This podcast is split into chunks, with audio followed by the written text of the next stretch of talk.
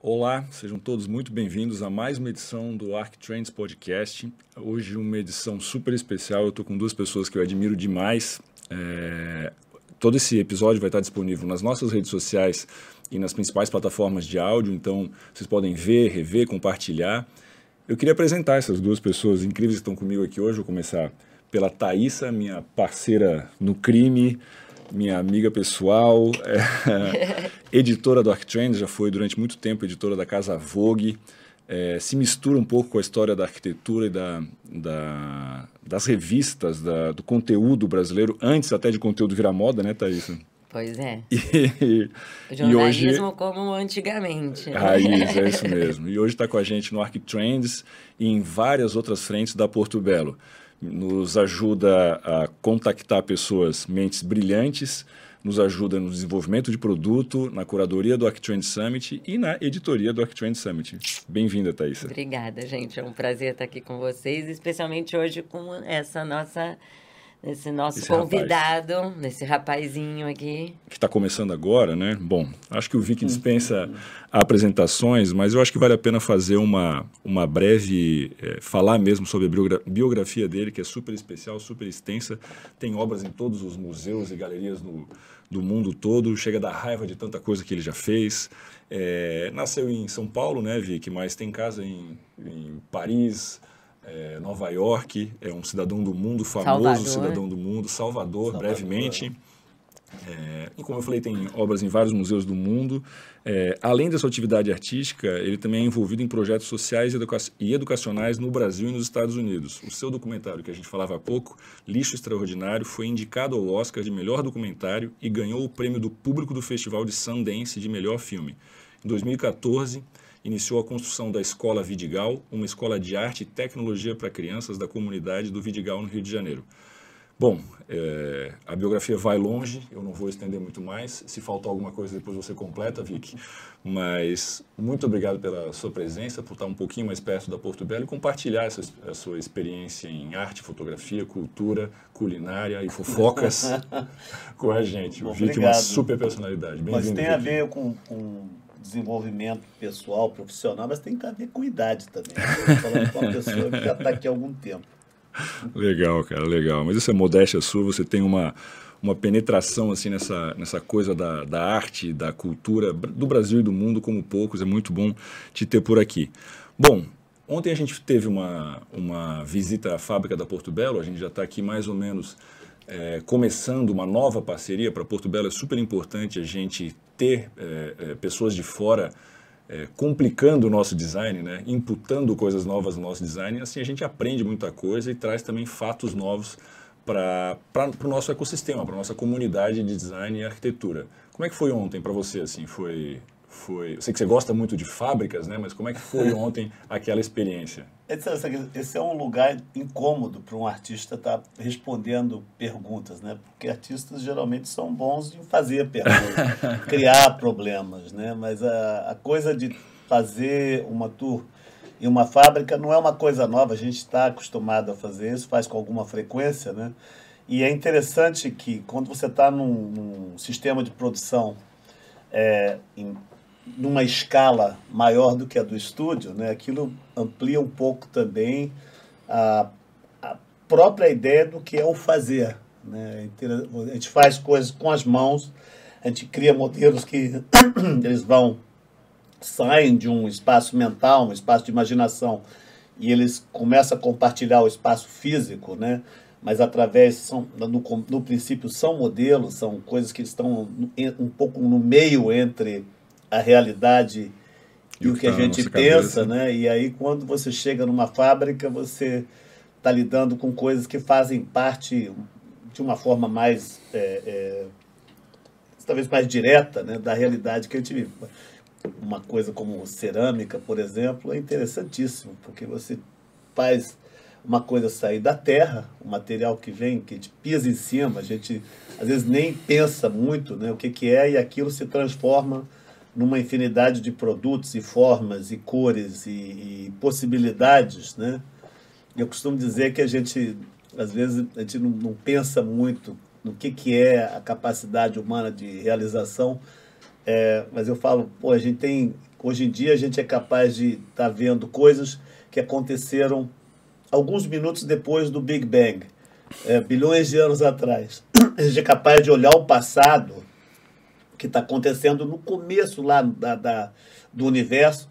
Esses objetos estão se espalhando, se, indo assim, um, um, uma velocidade, dois terços da velocidade da luz. E no nosso tempo a gente é capaz de olhar isso, né? E pensar que a gente olha isso através das lentes de um telescópio espacial e cada parte desse telescópio foi tirada da Terra. A gente cavou um buraco e fez um aparelho que nos permite olhar o começo do, dos tempos, né? o, o fim do universo que a gente conhece. É, é realmente, a gente é danado. Né? e assim, quando qualquer coisa que é feita feito de terra, geralmente é, é, ela começa com a terra, geralmente tem uma. uma tem, é muito inspirador, porque você está lidando com um processo que ele é inteiro, né? ele começa do nada e vai se transformando. Muito legal. Legal. Legal. Bom, um prazer tá, te ter mais por perto, né? A gente já fez uma algumas alguns papos assim, sempre muito inspirador e você teve com a gente no no Arctrend Summit, né, pela, pela, por convite da Thaisa, e, e, foi ali que começou toda essa nossa, essa nossa, esse nosso namoro, né, essa nossa é, relação.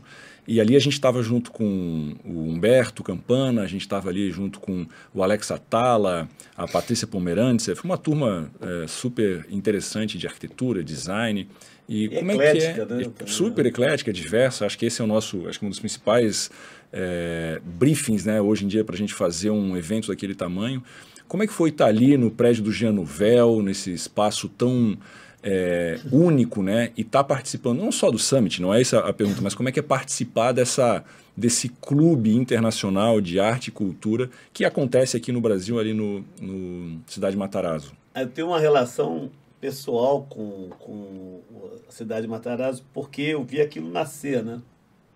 eu conheço do Big Bang. eu conheço o Alex? Alad assim muito tempo atrás, logo coisa de, de 15 anos. Quando uhum. ele come, eu lembro quando ele começou e falou para mim do projeto, eu falei para ele não, não, não faz faça, não, não faça, não faz não. Roubada. É, e ele, ele não escuta, né?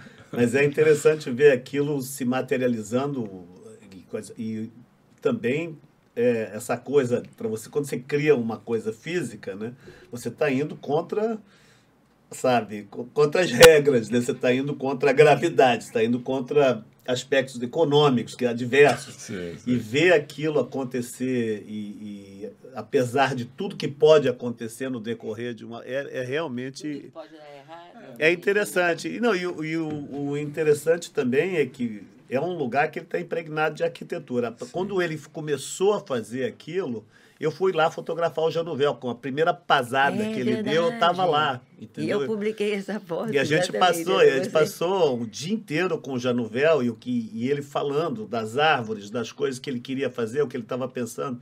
E tem o Felipe Stark também, que é uma pessoa que já, a gente já trabalhou junto, já sentou junto, já discutiu ideias, que é uma pessoa fascinante. Então, assim, tem. É, ali é legal trazer essa energia é, é, que é internacional, mas e dar uma mexida também, uhum, né, uhum. com os conceitos de arquitetura que, que existem no Brasil, que já são, eles vão ser, que assim, a ideia da arquitetura, ela aparece em revoluções, depois ela vai se sedimentando, aí as pessoas começam a fazer aquilo que dá certo, começa a se espalhar, né, e tem sempre que vir algum elemento para para dar uma bagunçada né, nessa, na ideia do que, que é bom o que, que não é. Né? E, e ali tem bastante disso. Né? O Matarazzo é realmente um projeto que junta arte com arquitetura de uma forma estonteante que não há outros lugares, assim, é difícil achar lugares, ainda mais comerciais, como um hotel, né? Um, não é um museu, mas a arte inserida em todos os espaços e até quase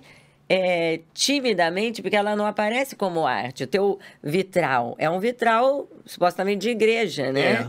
Mas tem a mão do artista. É, mas eu acho legal que também não é uma coisa que está muito evidente. Eu, eu detesto Exato, lugares não tá onde, evidente. onde você está num lugar e aquilo olha arte, olha é. arte. Né? Você pode ter arte no tapete, você pode Exatamente. ter arte, essa coisa... Assim, no azulejo, ter, que você é. nem Né? Se ninguém te contar, de repente você não vai saber que tem uma assinatura Mas eu de acho que essa coisa da relação do artista e do arquiteto, ela é uma coisa que acontece. Eu, eu trabalho com muitos arquitetos. Assim, É. Eu tenho história, histórias de.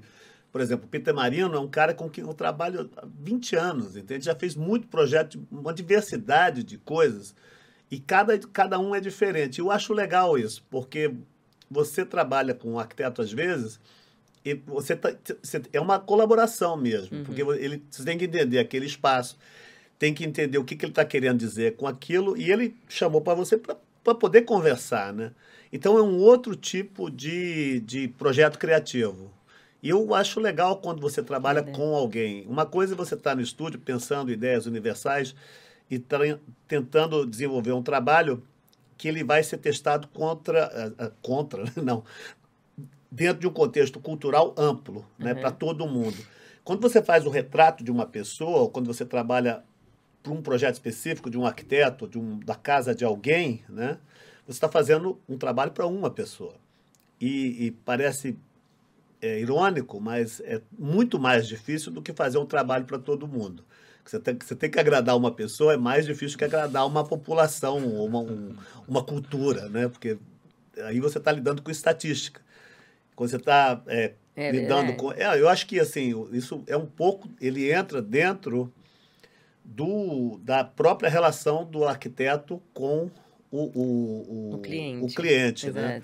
Eu sou cliente de arquiteto e olha que eu já briguei muito com Do outro lado arquiteto. da mesa você também briga. Eu tenho, né? eu tenho um, um uma pessoa com quem eu trabalho, o, o Basil, né, que ele fez, ele e a Brenda Bello, é um escritório de Nova York e Los Angeles, que eles fizeram o meu estúdio em Nova York, fizeram apartamento em Paris, fizeram a escola Vidigal, né, no, no Vidigal. Legal.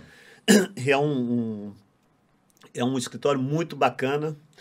E, e o, o Basil, ele falou, eu tenho um problema. Eu, como arquiteto, eu tenho um problema. Ele falou, o quê? A boa audição. então, isso para mim funciona, porque eu não sou um cliente passivo. Né? Eu, eu gosto de participar, eu gosto de escolher coisas, eu gosto de... E eu acho que isso daí, esse, essa relação, ela se desenvolveu também em projetos é, que envolve arte e arquitetura. Mas é mais difícil você trabalhar. Você acha mais difícil trabalhar para quando você está sozinho no escritório, tentando interpretar o que está rolando no mundo ou alguma coisa que você vai expor para o mundo, como você falou assim no seu, no, você consigo mesmo, do que trabalhar com um arquiteto, do que trabalhar com uma encomenda, digamos. É, porque É você- mais difícil? Eu acho mais difícil trabalhar com, com um arquiteto É. ou com uma coisa que é uma encomenda. Ah. Porque daí você tem limitações de tempo, você tem limitações de espaço, você tem. Na verdade, a coisa vira um jogo, né? Você Uhum. tem regras. Já no tem um estúdio eu não tenho regras. É, é. É, eu tô, quando é, a liberdade. E acho que a coisa, quando você trabalha, e eu posso dizer isso que eu estou fazendo, já estou na minha quarta década trabalhando como artista plástico. E, assim, a coisa mais difícil do meu lado, da minha profissão, é gerenciar ciclos e processos criativos. Então, você não. Quando é que você começa a se inspirar por uma coisa? Tem, tem, tem aquela coisa do escritor que escreve um livro, faz sucesso, não consegue escrever o outro, né? fazer. Então a gente não, não tem, eu não tenho como fazer Mas é isso. por isso que eu fiquei pensando, É. exatamente isso, assim, meio que se reinventar, né, assim, porque você teve uma, você já tem uma carreira, como você fala, com a quarta década, como você está falando aí, e você tem é, picos, assim, que você volta com muita força, assim, mundialmente, né, assim, você tem, lógico, a sua obra é, já influencia muita gente, ontem a gente achei engraçadíssimo que a gente estava vendo algumas imagens, alguém botou Vic Muniz para ver uma obra sua que você estava falando ali naquele, num Google Imagens, aí apareceu ali uma imagem do John Lennon com É. Eu falei, essa não é minha. Essa não é minha. É, outro dia eu, eu fiz, alguém falou, no meio da Covid apareceu uma enfermeira feito com retratos de Sim, enfermeiros. eu vi essa Aí também. eu, eu falei, não, essa obra não é minha. E aí, pô, o tópico foi lá pra cima. Eu falei, cara, eu não faço uma coisa e fico famoso por isso, né? Mas eu acho que, assim, a gente, essa coisa de. Eu, eu acho que eu nunca fui descoberto como artista, mas eu já fui redescoberto algumas, Algumas vezes. vezes, algumas vezes, é verdade, é verdade. Mas a gente pode puxar então Claro, quando tudo começou? Vamos, Porque eu vamos. estive com o Vicky em Nova York, início de 2000, que eu morava na Itália, quando a gente eh, se conheceu. Você não vai lembrar disso, eu acho, mas você me contou a história que eu até então não sabia, e eu acho que pouca gente sabe. Da questão que ele eh, se formou como publicitário. Eu não me formei. Ah, não. nem se formou. Nem me formei. Ah. Então, nem se formou, largou tudo, foi, tipo, viver um período em Nova York. Eu, eu não lembro se você foi para ficar lá para sempre Não. ou era para aprender inglês, ficar um Eu fui tempo? para aprender inglês, eu- minha, minha ideia era de ficar seis meses, porque eu, eu tinha, assim, algumas ambições. Eu estava pensando em ter uma carreira em, em arte comercial, ou trabalhar com publicidade, alguma coisa assim. Eu descobri logo que com, o, o, o que eu estava procurando, eu estava pesquisando, eu tinha uma necessidade imensa. No Brasil não tinha esse material todo que, que não tinha disponível, que eu- até como, como material de pesquisa. Então, eu falei, eu vou ter que aprender inglês, eu vou ter que ampliar isso e vai ser através do inglês. Eu, eu falei, a melhor maneira, eu tinha uma tia que morava em Chicago, na época, eu fui passar, eu ia aqui, primeiro eu ia passar três meses, fiquei seis meses, eu fiz uma besteira, que eu fui, era 4 de julho, eu decidi ir para Nova York, eu nunca tinha ido para Nova York na minha vida, então eu cheguei, peguei um ônibus de, de Jersey, que era onde eu estava, fui para Nova York, cheguei cedinho e eu fui nos museus todos. E aí à tarde eu vi um pessoal indo para o parque assim. Eu meio que fui junto. Tinha um palco imenso. As pessoas estavam tomando vinho. Alguém me ofereceu uma taça de vinho. Daí eu comecei a ver. Eles abriram com Gershwin, a orquestra sinfônica. E aí eh, teve aquela Brahms, eh, o, o Fireworks Symphony. E a coisa que eu mais amo no mundo, que é fogo de artifício. Eu, eu ficava olhando, comecei a chorar. Eu falei, cara, eu vou morar aqui. Nesse dia eu Que decidi. E, e a- esse fim de semana tá durando aí, sei lá, 36 anos, Esse fim de 37 semana? anos, entendeu? Um fim de semana Esse louco. feriadinho É. de 4 de Foi julho. um feriado de 4 de julho que está durando quase quatro décadas. Assim. Minha relação com a cidade nunca mudou, né? eu ainda trabalho lá, mas ela foi, de, de- aos poucos, eu fui voltando também para o Brasil. Isso, Hum. eu acho que essa, essa dicotomia, essa, essa dualidade, essa, pola- essa polaridade entre essas duas identidades, né? porque eu também meio que virei um pouco americano nesse período todo que eu morei lá, é o lugar que eu mais morei. Deixa eu só deixa eu perguntar Hum. ainda mais, que eu, antes que eu acho que a Thaís ia virar a página, mas e como é que você como é que você fincou os pés ali em Nova York? O que, que você fez? Você foi Ah, eu fazer um não final de finquei, semana? não, eu acho você que- ficou indo e voltando? O que, que você fez primeiro? Não, eu, eu, eu decidi mudar para Nova York, né? Mas o que, que viabilizou isso? Assim? Nada, nada viabilizou. Era assim, eu, eu fui. Eu me lembro que você Eu falou que que entregava maravilhoso- pizza e tudo. Não, eu fiz tudo. teve Eu tudo? fiz tudo que você pode. A única coisa que eu não fiz foi dirigir táxi. Assim, eu não fiz porque não, não pude fazer ou não conseguia fazer. Mas o resto, eu trabalhei de eh, faxineiro, lavador de prato, garçom. Eu Gente, fiz é tudo que você pode imaginar. E, e restaurei pintura. Eu, eu já fiz, e, mas isso tudo, assim, eu fazia curso noturno, eu lia, continuei tendo, mantendo Se uma atividade intelectual Aham. razoável, né?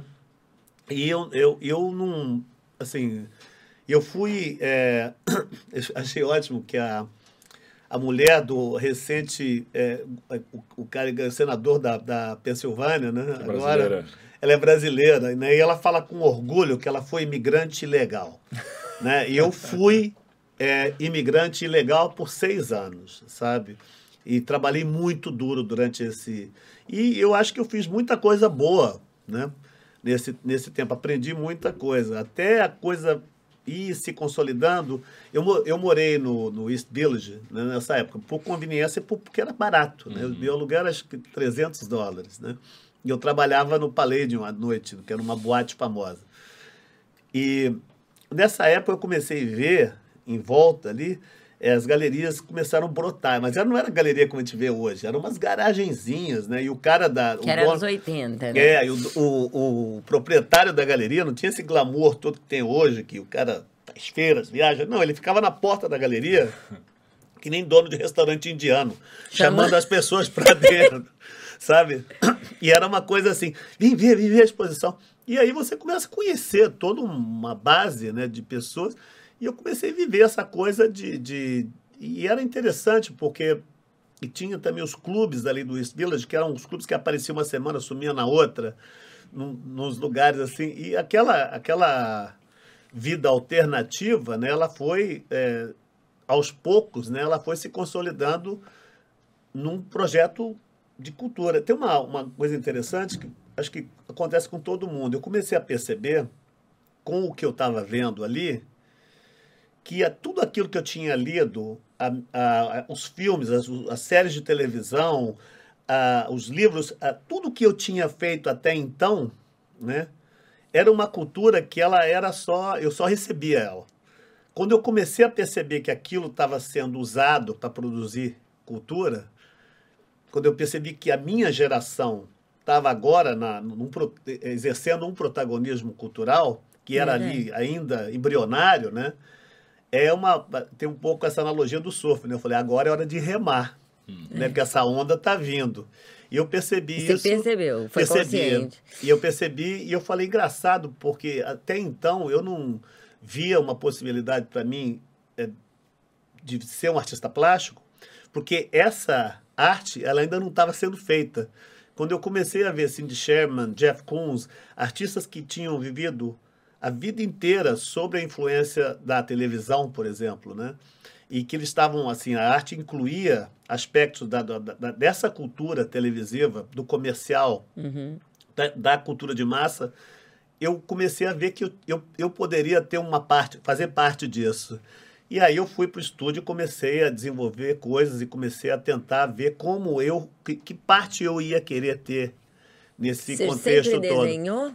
Sempre, desde pequeno. Muito eu sou, bem. Eu, eu sou disléxico.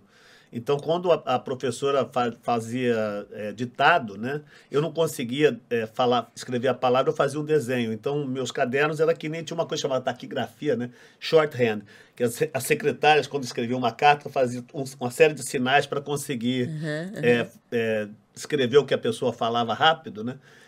Eu tinha a minha própria, que parecia hierógrafo, parecia glossário, né? Não, parecia assim a, o, aqueles escrita egípcia. Assim. Eu, sabia, eu sabia. Próprio. E aí, é, esses desenhos, esses pequenos desenhos, foram se desenvolvendo e for, começaram a ficar um pouco melhores. Aí, já com.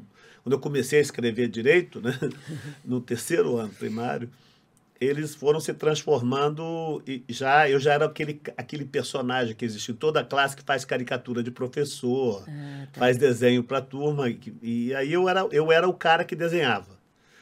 Mas foi até os 14 que uma vez um professor de matemática, olhando os meus cadernos, que eram cheios de desenho, ele me, mand... ele me escolheu, a escola me mandou para um concurso de escolas públicas, né, que era um, era um festival de arte de escolas estaduais.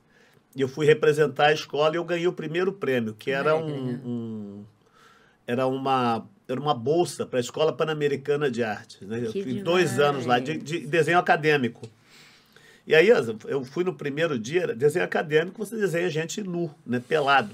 Com 14 anos, eu sentei lá e fiquei vendo. Eu, cara, não faltava uma classe. A primeira pessoa pelada que eu vi era para desenhar. Ah, maravilhoso, adorei, sabe? Aí eu fiquei, aí eu... De cara do fundão, ah, que só desenhava, você foi pra ah, é, mas imagina, né? É. Exatamente. Naquilo eu achava, não, achei fantástico, não faltava uma classe e fui ficando... Né, à medida que comecei a ficar menos observador e mais desenho, fui melhorando, né? Mas você começou, isso te levou para a escultura também, né? Como é que a escultura, escultura foi muito depois. A escultura foi, em Nova York. Ah, acho que assim foi... foi quase uma coisa, uma, uma uma coisa, uma atitude um pouco iconoclasta, porque eu queria experimentar outras coisas. E, e, eu já tinha essa coisa gráfica dentro da minha cabeça. Mas assim, quando você desenha, eu, eu imaginava que eu ia trabalhar num jornal, talvez fazer caricatura, fazer ilustração. Né? Eu, eu, eu imaginava uma, essa atividade me levando para uma coisa comercial. É, foi só nos Estados Unidos que isso mudou. Né? Mas eu uma, uma coisa interessante, quando qualquer coisa que você faz exercício é a mesma coisa. Você tem um gráfico de, de melhora absoluta. Ele, ele uhum. sobe uma curva e depois essa curva ela vai se atenuando. Você vai perdendo menos peso, né? Na medida que você vai. É. Porque aquele peso mais difícil. É o platô. É o platô. É, um, quando você desenha, é a mesma coisa. Você vai desenhando, você vai ficando melhor, melhor, melhor. Chega uma hora, você vai encontrando. Os americanos chamam isso de Peter Factor, né? Onde você chega, a sua capacidade.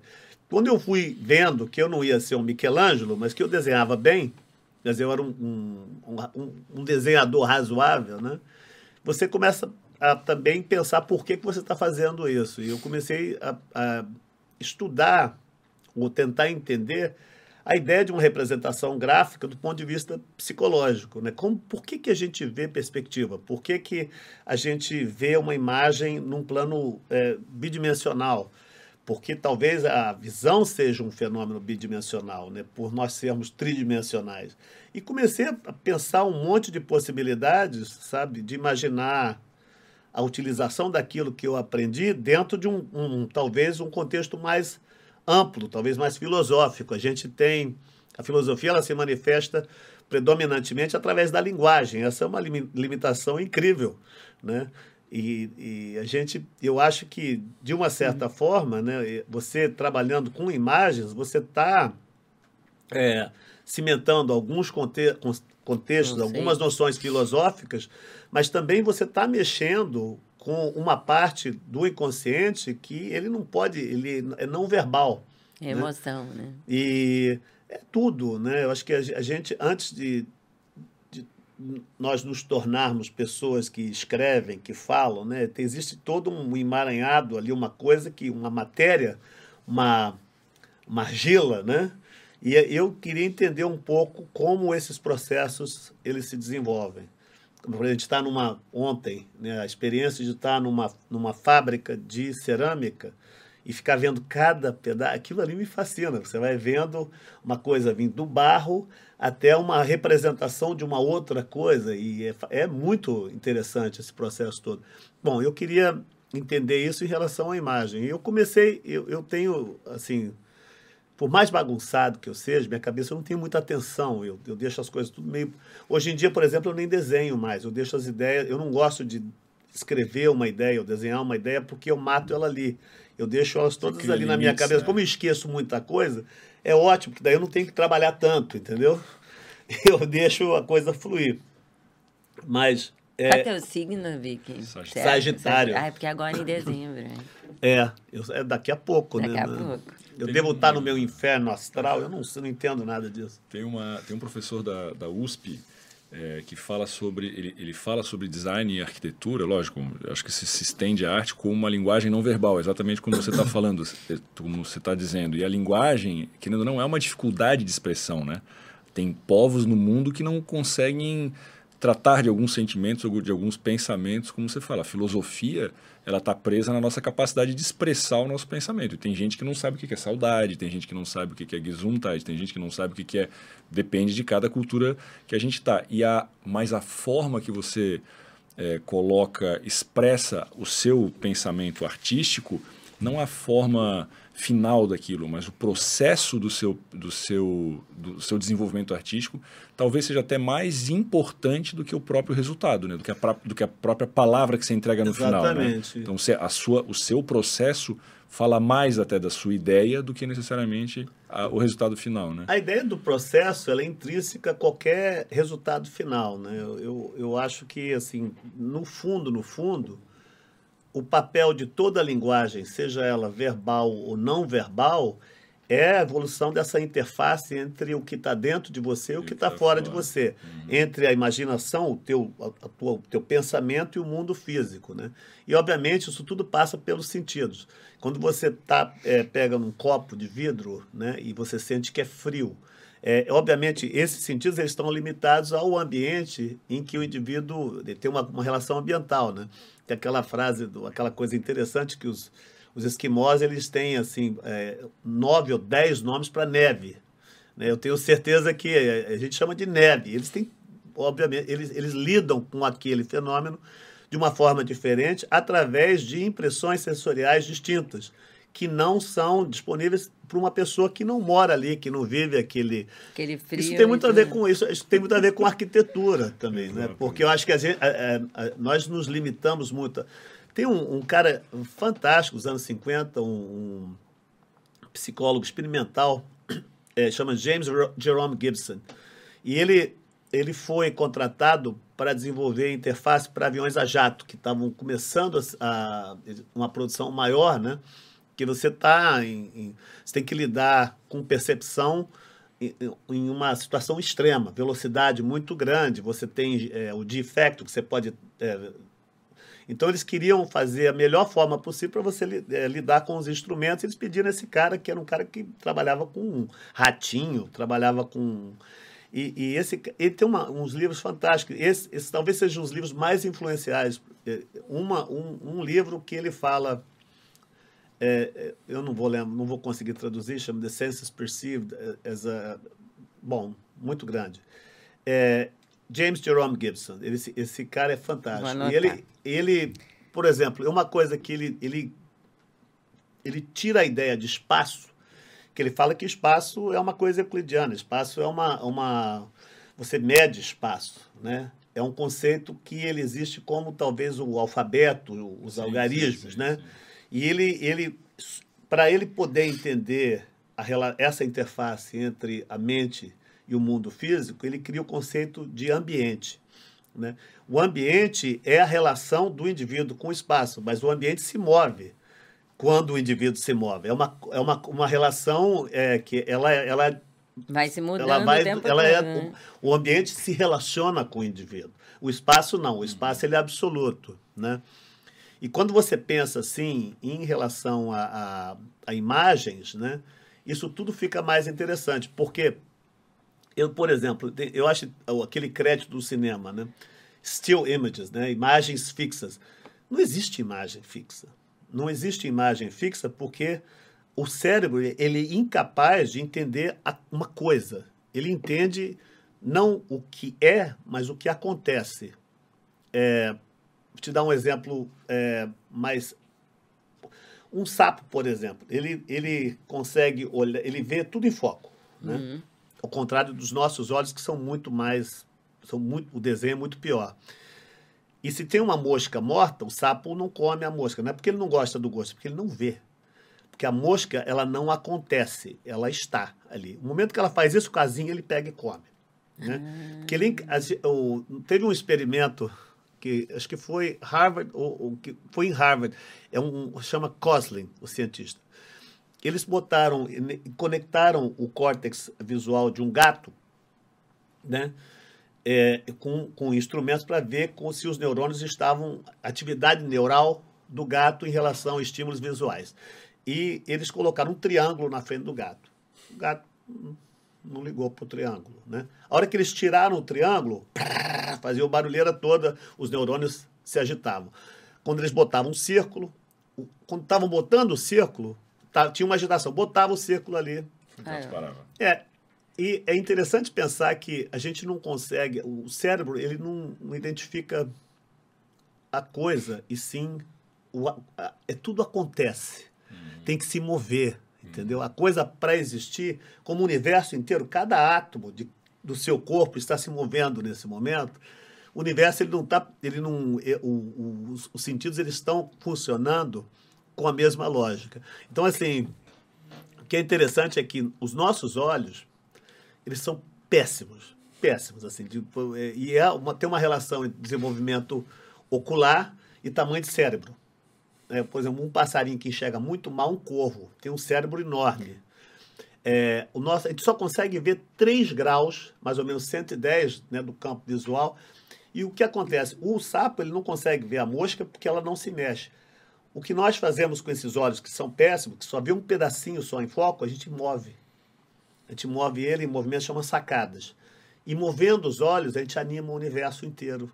E tudo passa a ser mas quando, na verdade, a gente está fazendo as coisas acontecer. O universo acontece através dos nossos olhos. Essas narrativas que são lineares, né, eu acredito que elas tenham se desenvolvido no que nós chamamos hoje de consciência, porque a gente vai acumulando essas narrativas, a gente consegue prever algumas coisas, a gente consegue saber a direção e pensar para onde elas vão nos levar. Né? Mas é, eu já discuti isso é, eu, eu, com, com o neurocientista, né? o Antônio Damasio, por exemplo, é um cara que eu já conversei com ele. A gente teve discussões sobre isso. E, e alguma coisa disso faz sentido. A gente enxerga mal e pensa bem. Né? E a relação Mas entre. Agora o, fez todo é, sentido. A relação entre o ver e o pensar, sabe? Claro. Uhum. Isso é. E, e o que é interessante é que a gente sabe muito mais a gente tem muito mais conhecimento visual do que a gente sabe. Eu, eu adoro exposição, uhum. sabe? E, e eu detesto exposição que eu entro na exposição e saio me sentindo burro. Sabe? Eu, acho, eu gosto de fazer obras que a pessoa chega, vai e fala, cara, como é que eu estou vendo? Como é que eu sei disso? Entendeu? Como é que eu consigo diferenciar isso daquilo? E ela se descobre como ser um ser visual mais elevado. É, porque a gente é, aprende a ler e escrever com sete, seis, sete anos, né? A gente aprende outras coisas ao longo da vida. A gente aprende a ver no segundo dia de vida primeiro, segundo, terceiro dia, a gente já está procurando formas, formas circulares. Os sentidos já estão mais exacerbados. A gente gosta do quente, a gente gosta da cor quente. A gente começa a ver, e até o momento que a gente começa a diferenciar o nosso corpo do corpo da mãe, do, do resto do mundo, isso, essa, o mundo vai se dividindo, né? Vai se dividindo como uma tá célula. Tá tudo em o universo vai se, é, o universo ele vai se dividindo como uma célula ele, ele imita o nosso próprio processo de criação. E essa, é, ele vai se dividindo ao monte, a um tempo que ele vai chegar numa complexidade tamanha que a gente vai ter que dar nome às coisas. Né?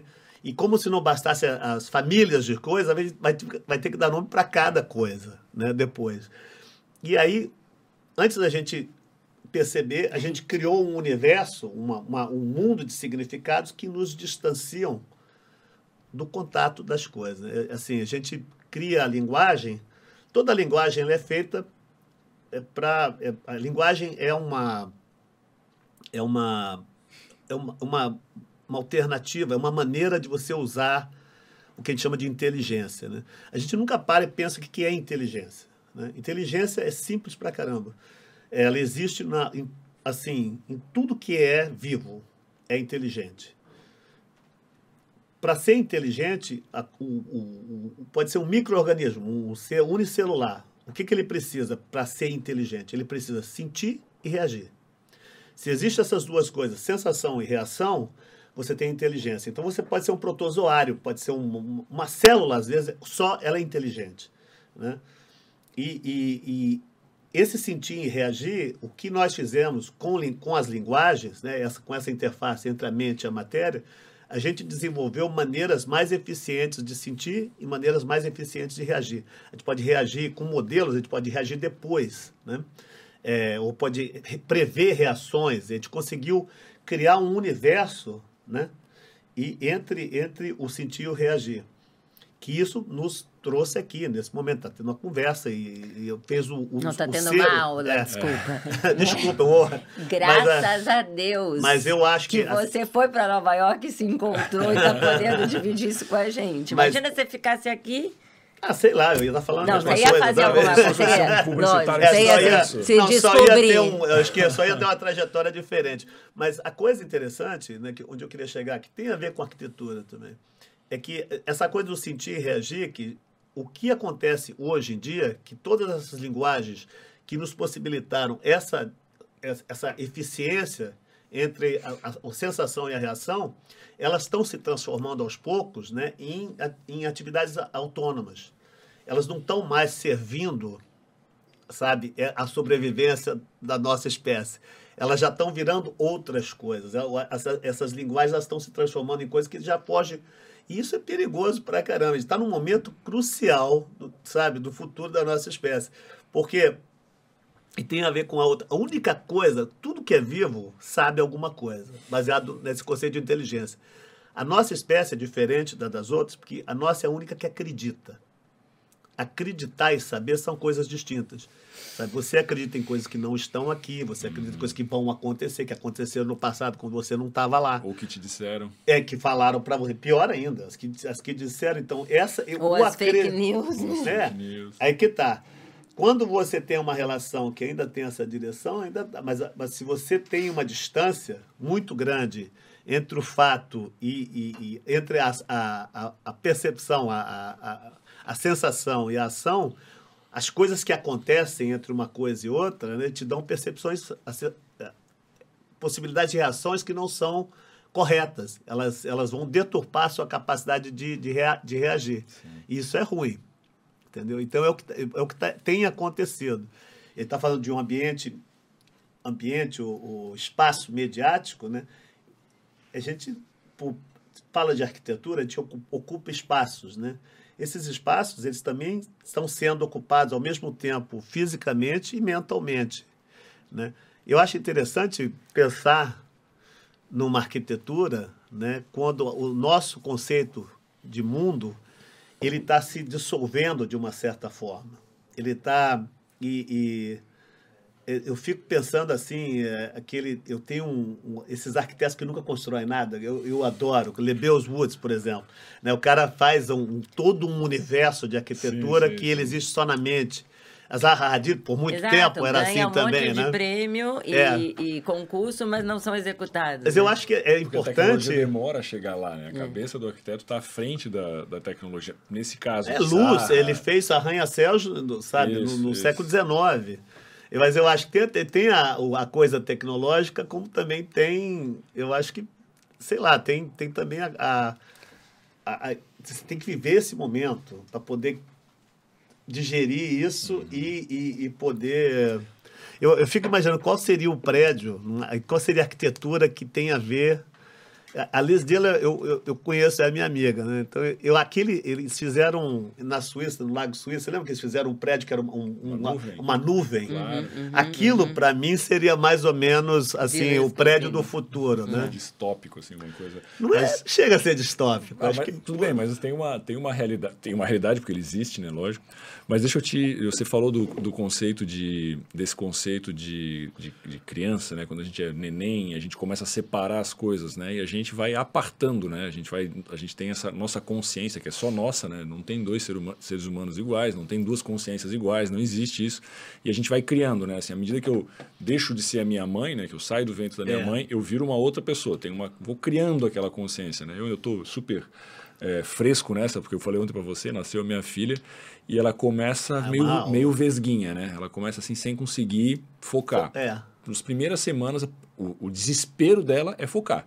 Ela não quer saber de mexer a perna, não quer saber de mexer o, o, o braço, ela só tem a, a, a, o, instinto da, o instinto da sucção e de querer focar o olho, porque ela começa meio vesga, vesga, daqui a pouco ela consegue focar. É. E ela não tem aquela coisa assim de que muda, tá focado de novo. Não, ela foca, depois muda, ela vem fica vesga de novo até focar. É uma coisa Agora, cada vez. Acompanhar movimento é muito exatamente. complicado. Exatamente. E é aí um... essa coisa do, do separar, né? Da gente separar limites, né? Eu fico, fico viajando você falando, assim, ouvindo você falando, fico lembrando de tudo que a gente estuda em arquitetura, é, semiótica, essas, esses, esse, esses limites que a gente vai criando, né? E a gente não tem limites, né? A, a arte clássica e a fotografia, como você bem falou aí, ela a primeira coisa que a gente faz é criar um contorno, né? É. Que a gente não tem contorno, ninguém tem contorno. A gente aprende a, como é que a gente aprende a desenhar ou a pintar, né? Você primeiro contorna, vou desenhar o Vic, faço uma bola, dois palitos, o ombro, beleza. Mas isso um não papel, existe, tem um papel né? também. É, né? é, uma, é uma, tem ali um substrato que vai, vai me permitir tem fazer uma, isso. Tem uma gravura do Dor que tem metade de uma vaca. Tem a, a metade de trás da vaca. Eu fico imaginando, como é que ele fez isso? Como é que, ele, como é que uma pessoa vê metade de uma vaca?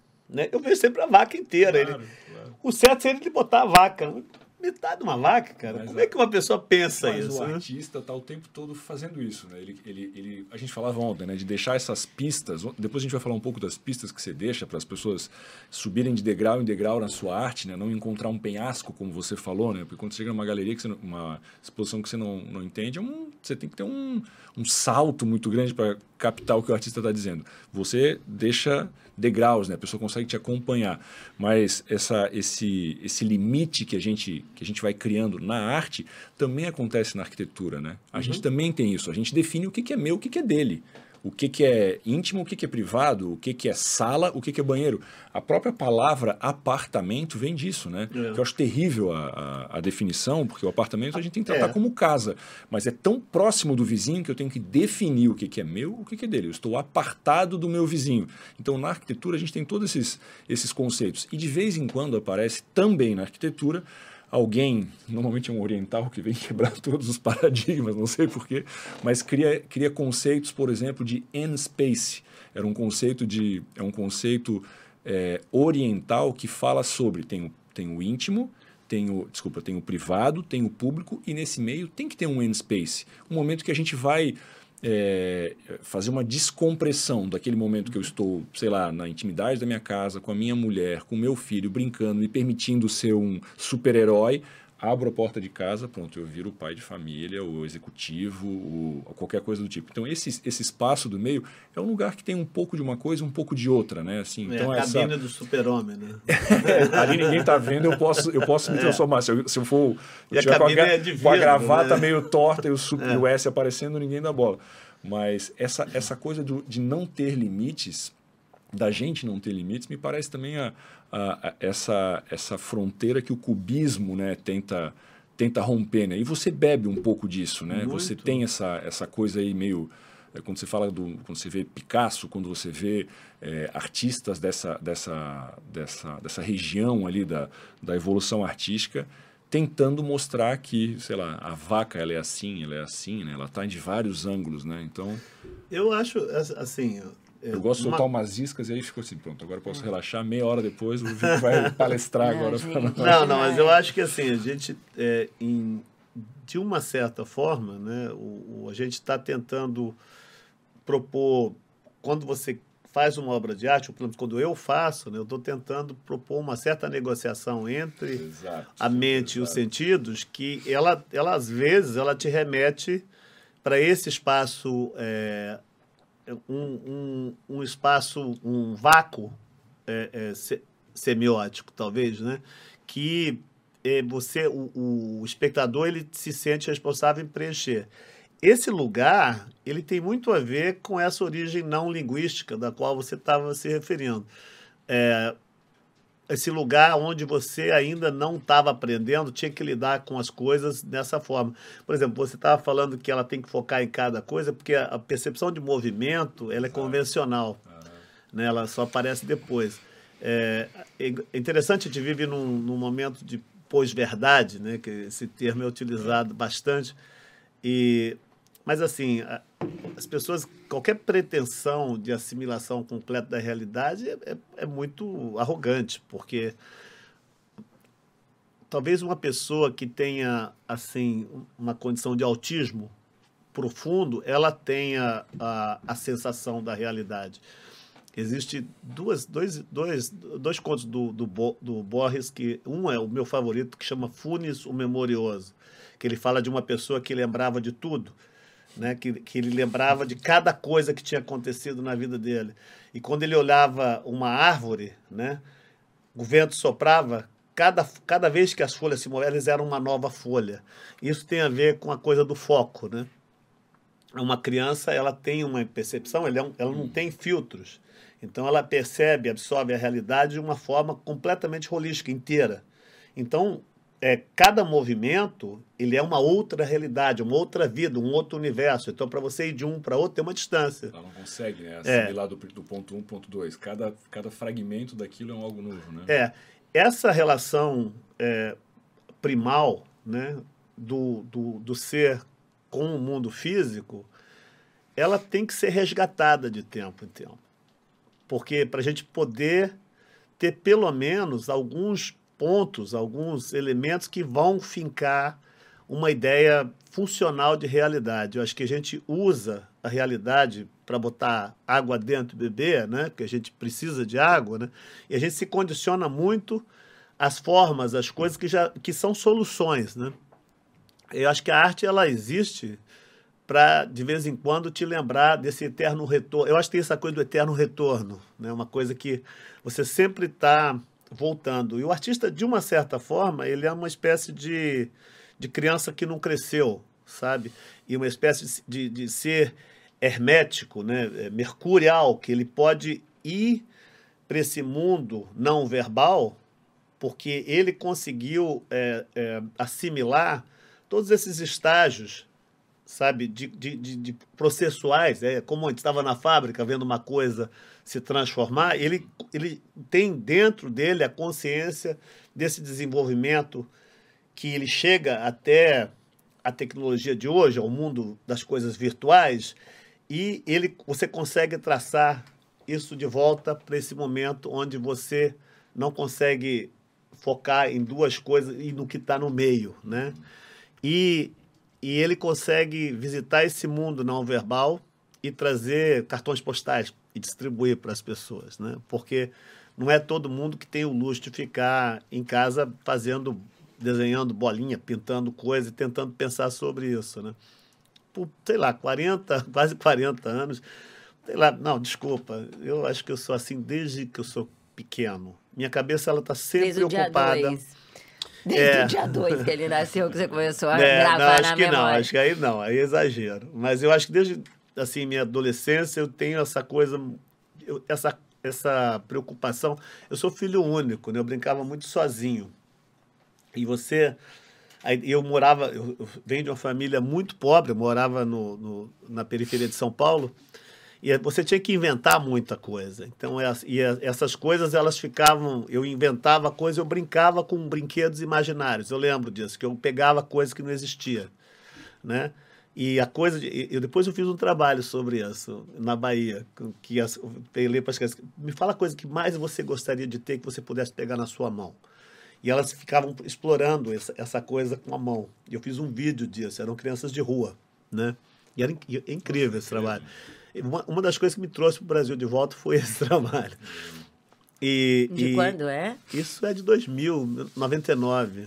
Né? Quando eu comecei a voltar para o Brasil. Eu, eu já tinha já uma carreira começando, brotando lá em- fora, né?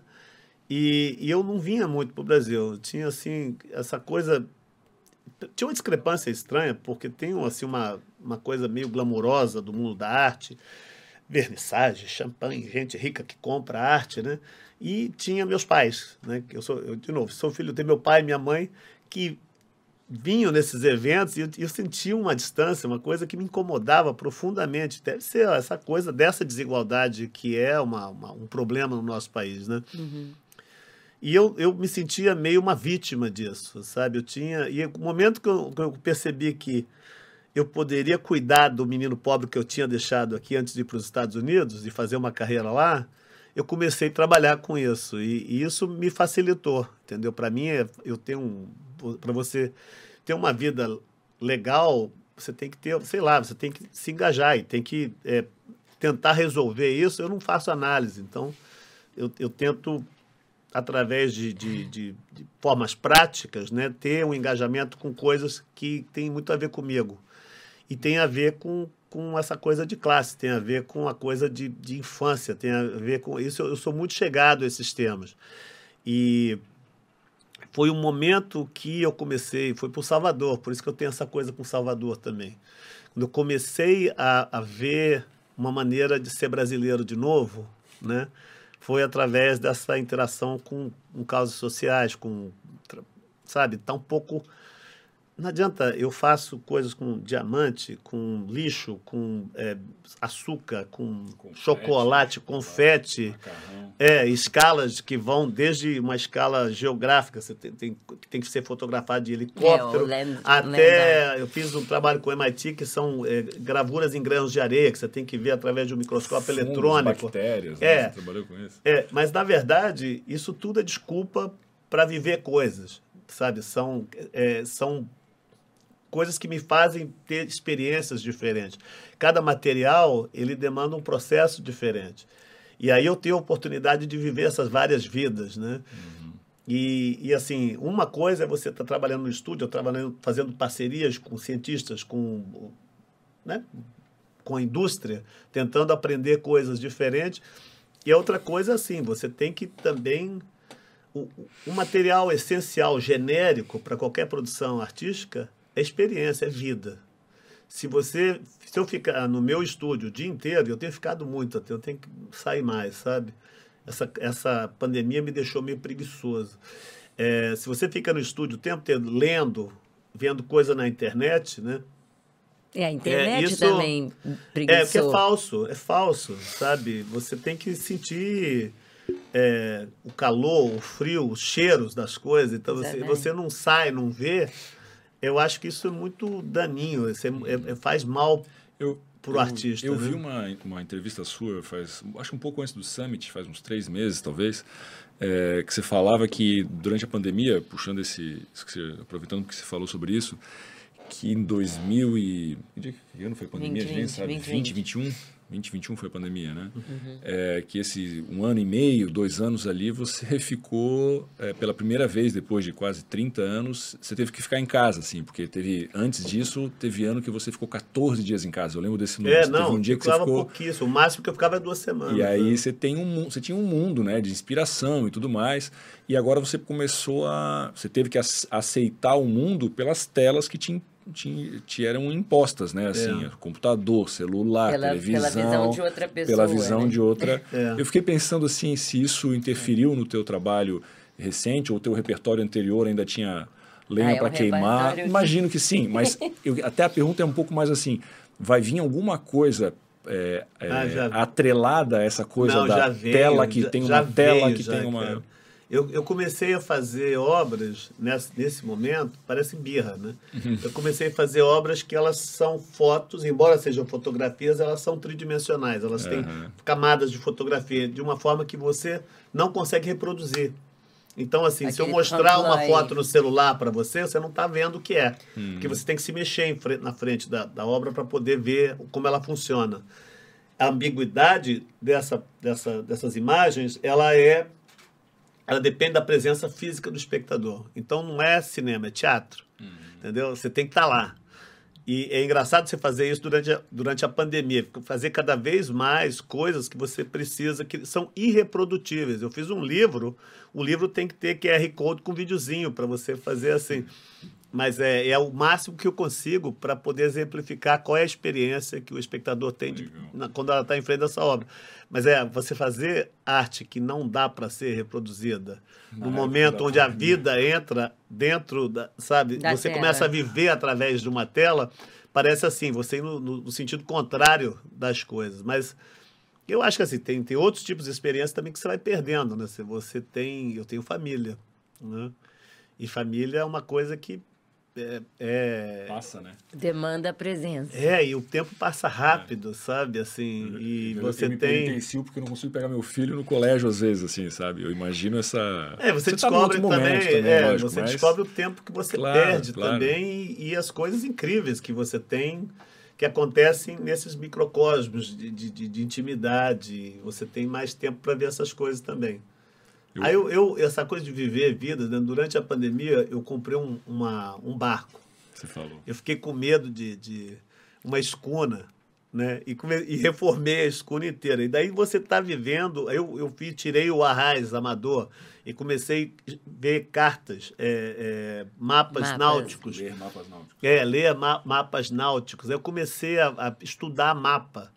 E aí a coisa já está andando. Agora já tem um trabalho, por exemplo, eu estava há mais ou menos uns cinco anos, eu trabalho com uma ONG internacional, que ela, é, é, o que nós fazemos é, eu sou o embaixador, né? mas é o que nós fazemos, a gente cria, é, desenvolve é, centros de arte, né?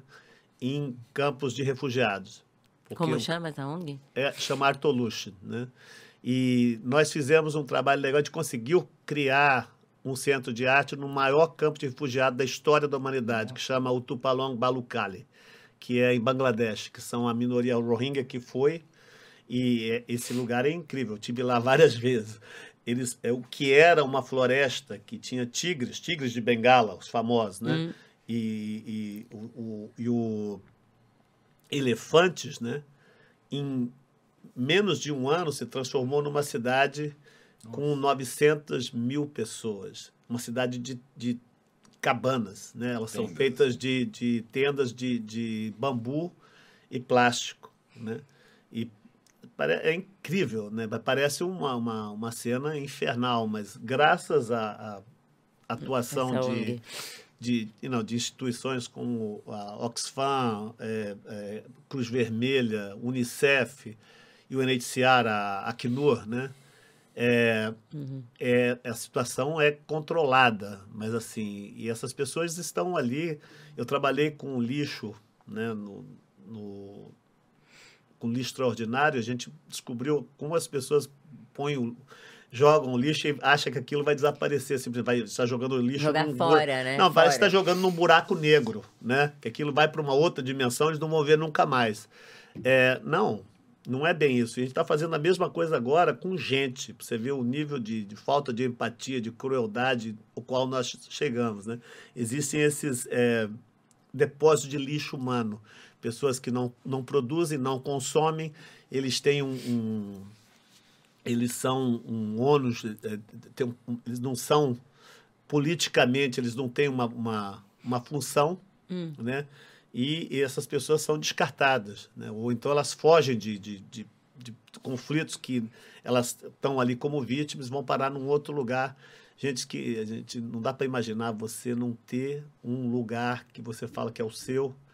Deve ser, está falando de arquitetura, né? deve ser uma das piores coisas que existe, porque as pessoas que eles chamam de stateless, né? as pessoas como os Rohingyas estão em Bangladesh e eles não eles não estão eles não eles estão ali eles não vão para lugar nenhum não tem uma condição política que permita que isso possa se desenvolver em outra coisa deixa eu, deixa eu o pessoal da primavera árabe por exemplo que está na Jordânia né que são os refugiados, refugiados. sírios hum. eles moram numa no, pior porque é tudo cercado de arame farpado é, é uma espécie de presídio para uma pessoa que nunca cometeu crime nenhum o trauma e as pessoas estão ali há 10 anos. Crianças nasceram, não tem escola, não tem trabalho. Só tem, é, é, é, é, uma, é uma subcondição de existência, né?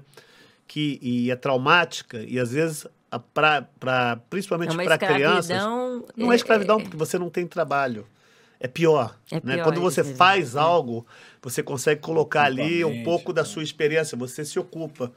E no caso do Rohingya, como é uma situação traumática, crianças que viveram coisas muito horríveis, sabe? Tem criança que não fala. Né?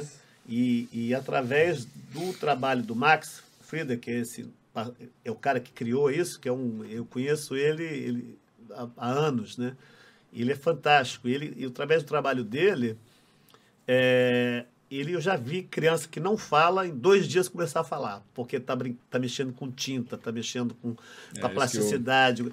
E, e, é um trabalho que é reconhecido pela, pela Cruz Vermelha, pela Unicef. Tá, ele, a gente trabalha com a Acnur.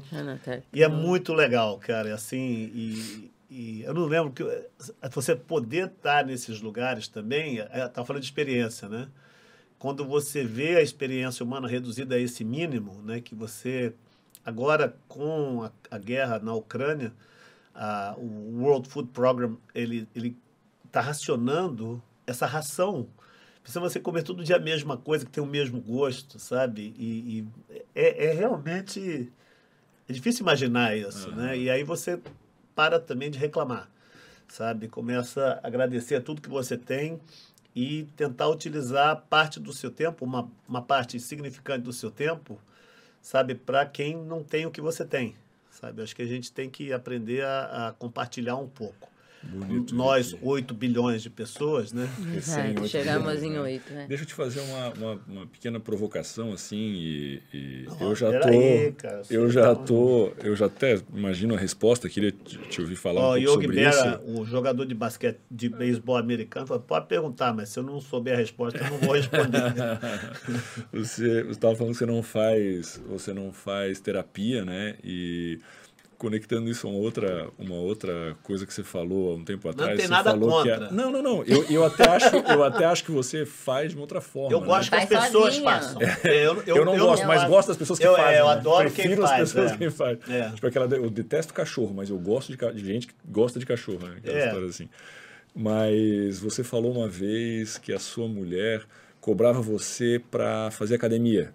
Eu acho que ela falou, algum momento você falou assim, não sei, não sei bem se foi, se foi isso. Ah, você está precisando Todas fazer. Elas. você está precisando, você tá precisando fazer exercício. Você precisa fazer exercício. Toda namorada você precisa cuidar, minha, desde o começo, cuidar falava... da tua saúde, não sei o que ah. e tal. E aí você inquiria ela assim, e você que não faz arte? Né? E você que não faz arte, não tem faz. nada na sua vida que, é, que é artístico, não sei Não, ela faz sim, ela faz. Não, mas no sentido de que, assim, essa camada que a gente tem de, de desenvolver a arte, né? Desenvolver um potencial artístico, que, sei lá, seja a interpretação que você dá, né? É uma coisa que me, que me leva para minha infância, que me deixa ver as coisas em primeira idade, que tira todo o simbolismo do objeto e me faz repensar aquilo, o entorno, a vida, a arquitetura, blá, blá, blá isso me, trans, isso me faz um bem, me faz uma, me, me dá uma paz, e vou dizer mais até, eu não sei se a fala é sua de outra pessoa, mas é eu não consigo não fazer arte. Uhum. Né? Eu não consigo, assim, é uma necessidade que eu tenho de fazer arte. Como talvez você tenha necessidade para academia, como você talvez tenha necessidade de fazer é, terapia. E eu acho que é, é, é impossível falar para alguém que tem essa sensibilidade na pele, assim, artística, chama do jeito que for, falar assim, é, é, difícil viver de arte, né? Mas é impossível viver sem a arte, né? Então a provocação é um pouco assim, já uma... meio te, hum. meio te, sei lá, conduzindo com as suas próprias palavras, porque as suas falas são todas suas, mas quando você fala de uma, de uma, de um, uh, pessoas que são refugiados, né? Uhum. Que não tem um mínimo não tem às vezes o que comer, dois, três pratos diferentes, tem ali, não tem escola, não tem o que é seu, né? Mas é importante elas terem arte também, né? Eles têm uma vazão, também tem uma maneira de lidar de uma forma não verbal, né? E, e no caso dos Rohingya, eles não têm língua escrita, né? Até para própria é, é, manutenção religiosa deles é diferente, que muito do, do, do, da formação religiosa islâmica vem da leitura, quase memoria, memorizar o Corão, né? E, é, e, e, é uma coisa que é, você tem que ficar lendo ali. É, e e para eles é interessante, eu, eu para te ser franco, eu não, até quando eu estava lá fiz muitas coisas, não consegui me aprofundar nessa coisa da linguagem dentro da religião, mas eles e pelo fato deles, ah, acho, que, acho que é quase 80% é analfabeto mesmo. Assim, nem, nem de Burmese, da, da, da língua uhum. de, de Myanmar, eles não sabem. Muitos sabem. Né? E alguns agora estão aprendendo inglês, que é interessante. Esse pessoal, desde 1963, eles tiveram todas as liberdades culturais deles tosadas pela junta de Myanmar. Eles não podiam é, observar o, o Ramadã, eles, eles, tinham muita coisa que, que, eles não podiam fazer, inclusive uhum. não podiam praticar, ter escolas da própria língua, eles não podiam fazer festivais, então a cultura deles foi completamente obliterada. E no fim eles tiraram a, o território deles e mandaram eles embora, e mataram muita gente e tudo.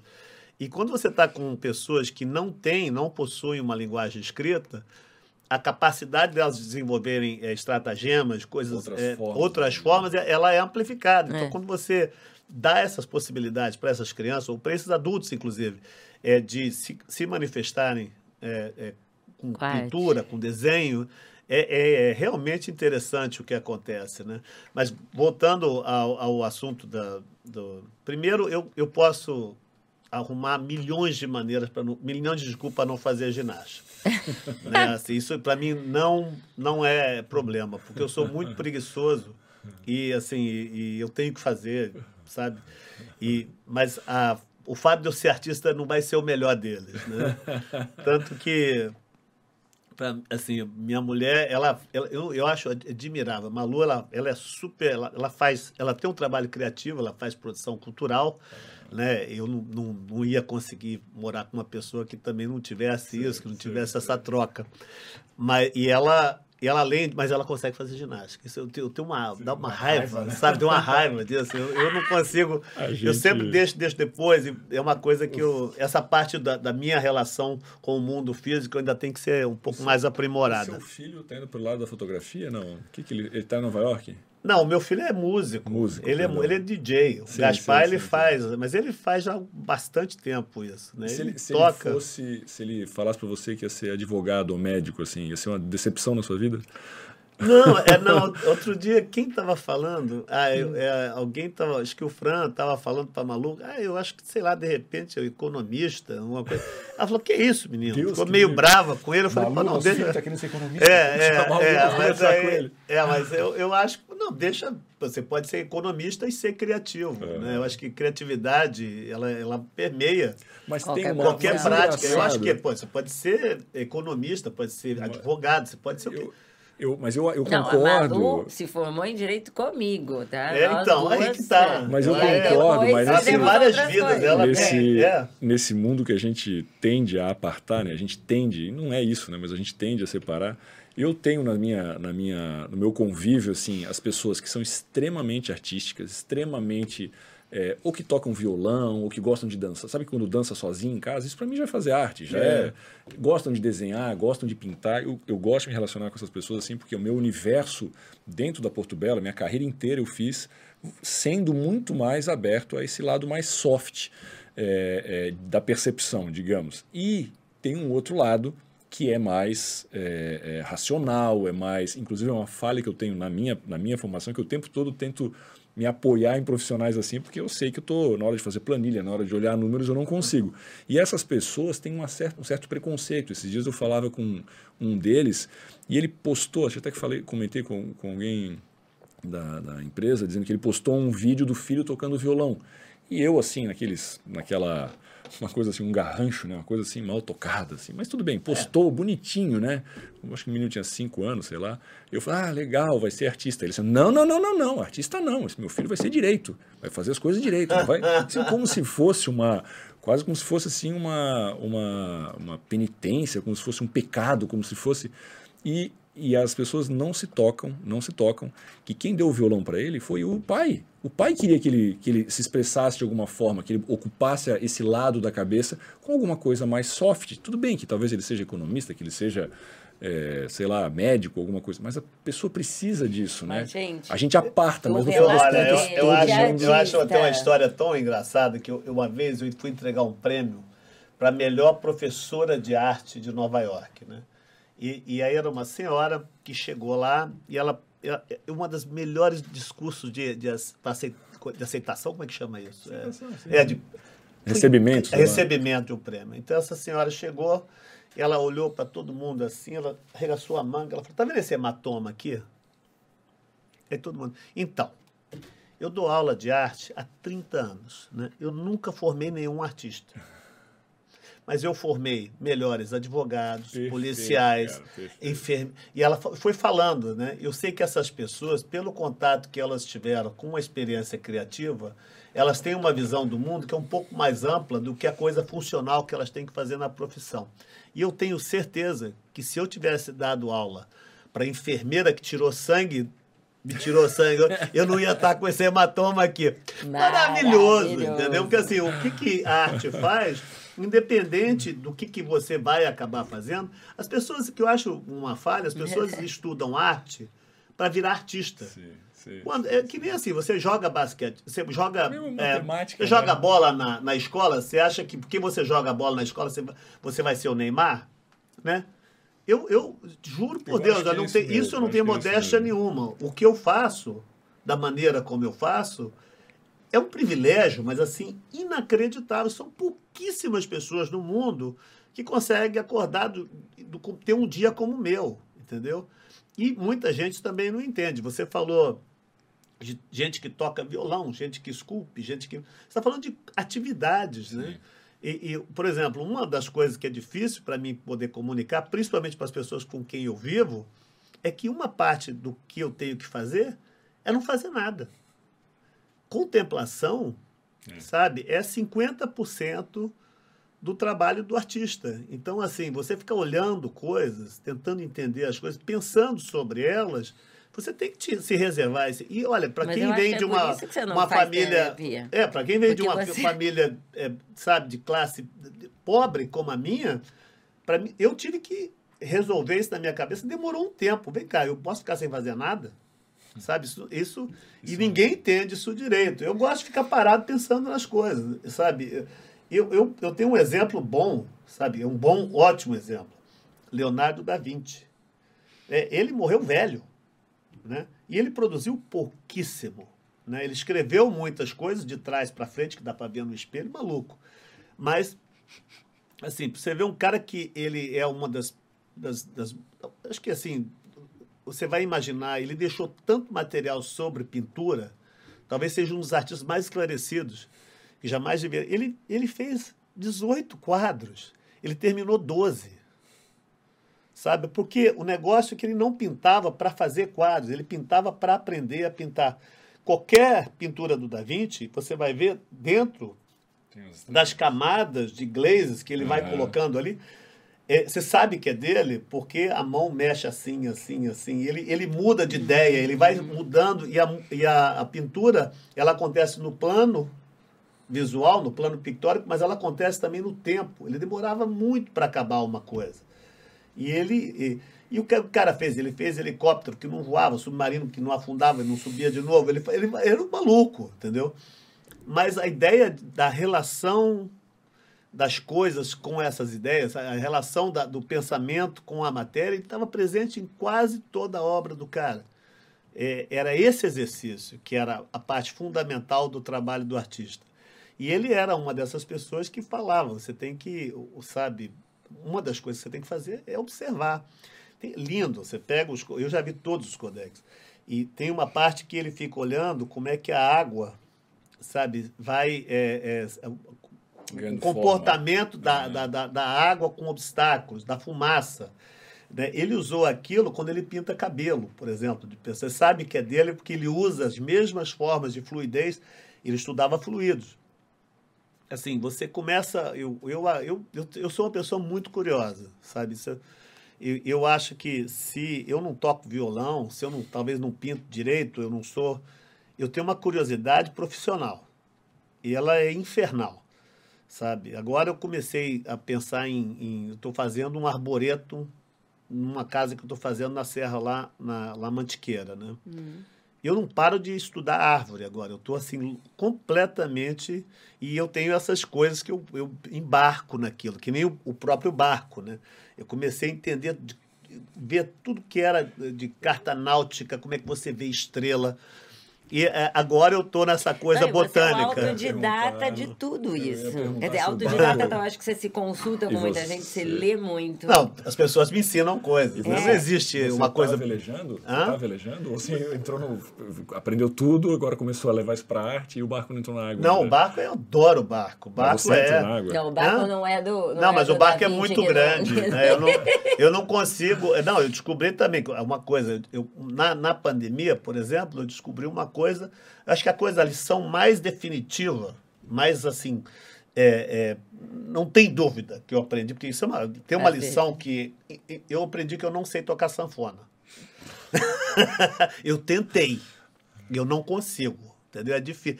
Mas eu adoro sanfona, me tá lá. O barco é assim, eu aprendi tudo sobre a sanfona, tentei ir praticando e descobri que eu não consigo. Uma escuna com um motor só, é muito difícil de você parar ela, manejar. Você precisa de ajuda. Uma pessoa só não consegue, entendeu? E uhum. eu, eu preciso de gente para ajudar. Mas aí quando você está nas coisas, aí você começa a beber um vinho, você começa a conversar. mas eu, mas você começa, sabe? Aí é o marinheiro vai embora, né? Você Vira, fica, fica um boêmio. Você fica flanando na coisa, né? E aí aquela coisa de fato, desde que, desde que não tem que usar, ela é ótima, né? Desde que não tem que botar no, na água, ela é ótima. É, mas a ela... sanfona é isso, né? É, mas eu, eu, não vou viver disso, de... né? Claro, claro. É uma peça mas eu de acho assim, eu não sou uma pessoa... É, é... Eu acho que a coisa... Essa... essa é, é, o, é o paradigma da erudição, sabe? Eu, eu gosto de me aprofundar em certas coisas, mas eu, assim, me aprofundar até um certo ponto, né? E eu tenho pavor de pessoas que fazem toda, constroem toda a identidade delas em torno de um só assunto.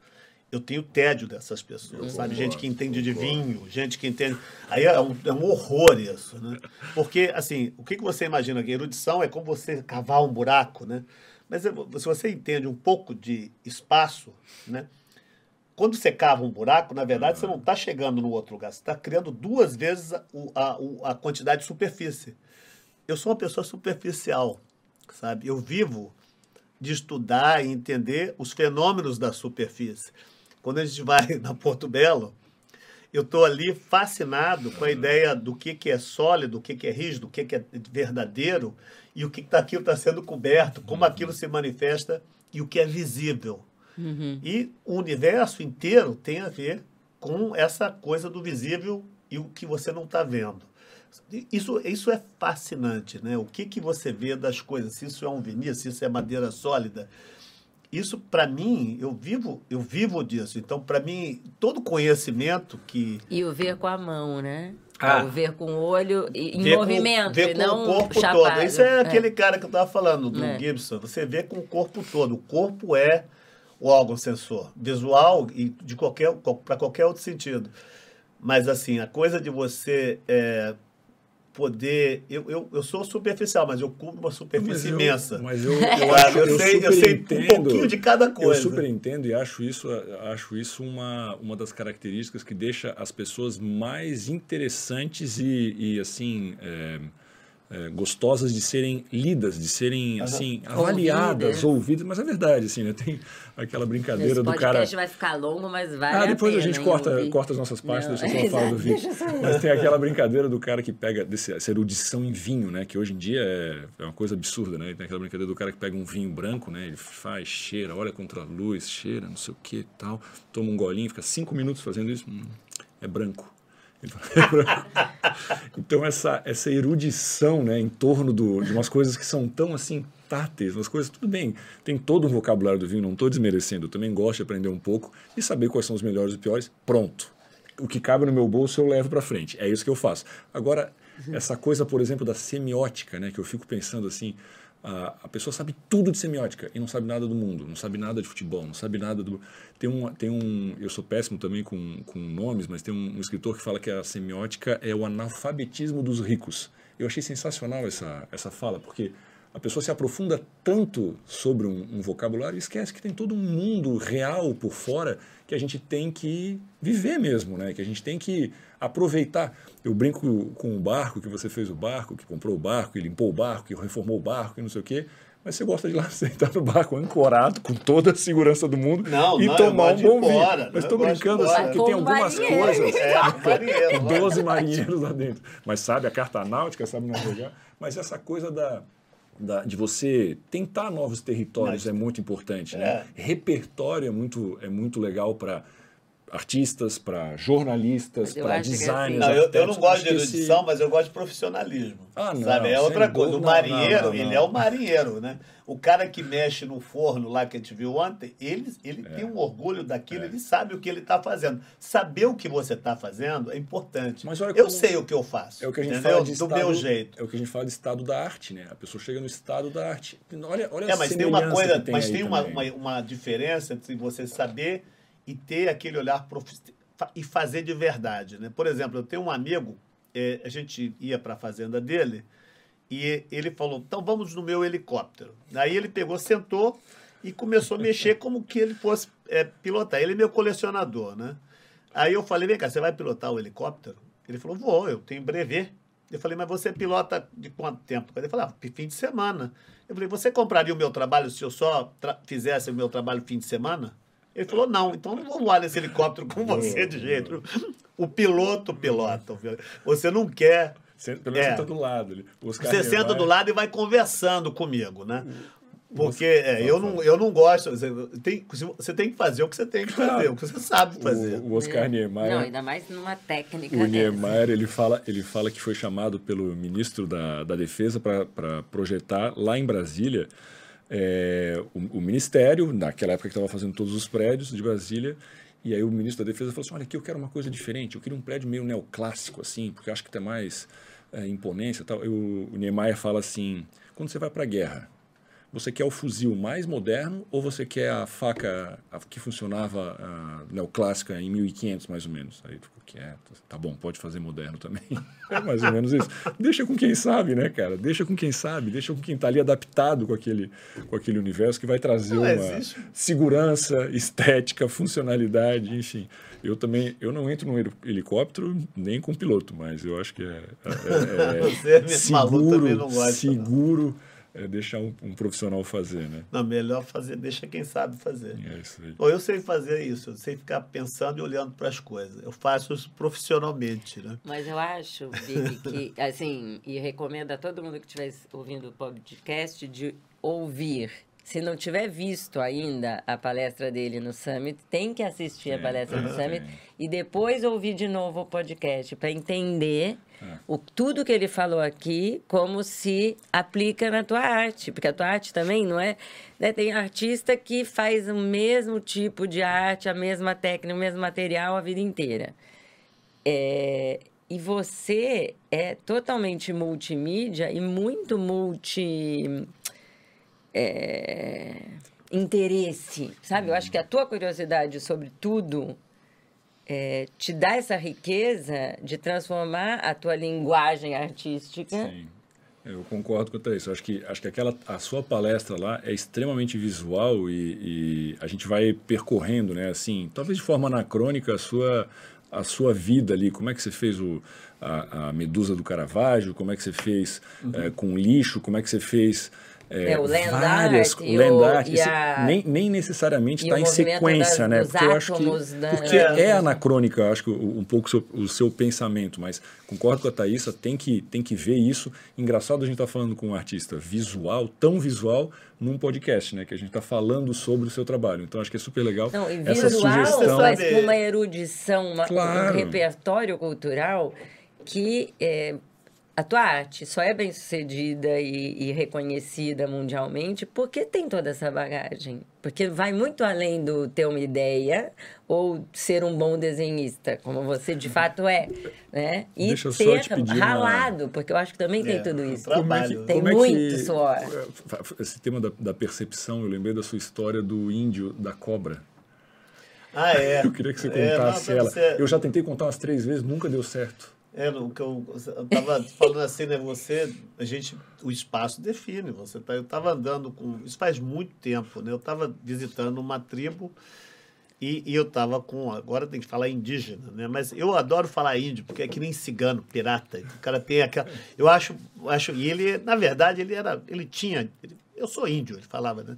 E por isso que eu estou lidando como ele se tratava. Uhum. Eu vou ter a liberdade de fazer isso aqui. Então ele falava assim eu estava andando atrás e eu vi um monte de cobra. Eu não tenho muito medo de cobra, mas eu, eu chamei a atenção. Falei, tem muita cobra aqui. Ele falou, tem. Eu falei, mas espera aí, e que e, e o que, que você faz com as cobras? Eu falei, fazer o quê? Com cobra não, não serve para nada. mas ela morde? Ele falou, morde, cobra morde. Mas você não é perigoso? Ele falou, é perigoso, muito perigoso. Mas é só se, se pisar nela. Né? Uhum. Aí eu falei, pô, mas vocês não fazem nada? Ele falou, é, ele falou, não pisa na cobra. Não pisa na cobra que ela não te morde.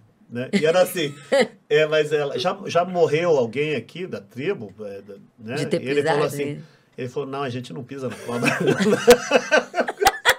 é, é isso aí que parece a outra história que eu falei que eu, minha filha, eu, eu, a Mina, né?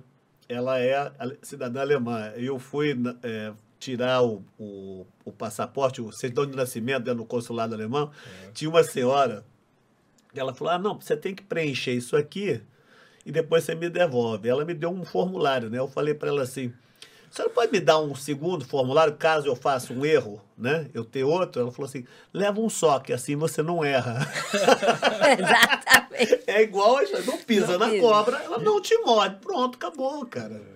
E não tem outra, sabe? Às vezes você tem que fazer, só tem uma maneira de fazer uma, uma coisa. Maneira, que é o fazer outra. direito, que eu vejo você falando. Pronto, seja, seja um índio profissional, é. Seja um índio profissional. É, é o piloto, é o índio piloto. É, o piloto não tem, o piloto não tem a escolha, né? Não, tem, não, é, não, é uma, não é uma. Coisa de fim de semana. Não, não, é, não é uma. Vamos dizer que não é uma. Não é, você não pode ser tão criativo assim, né? Uhum. Essa coisa.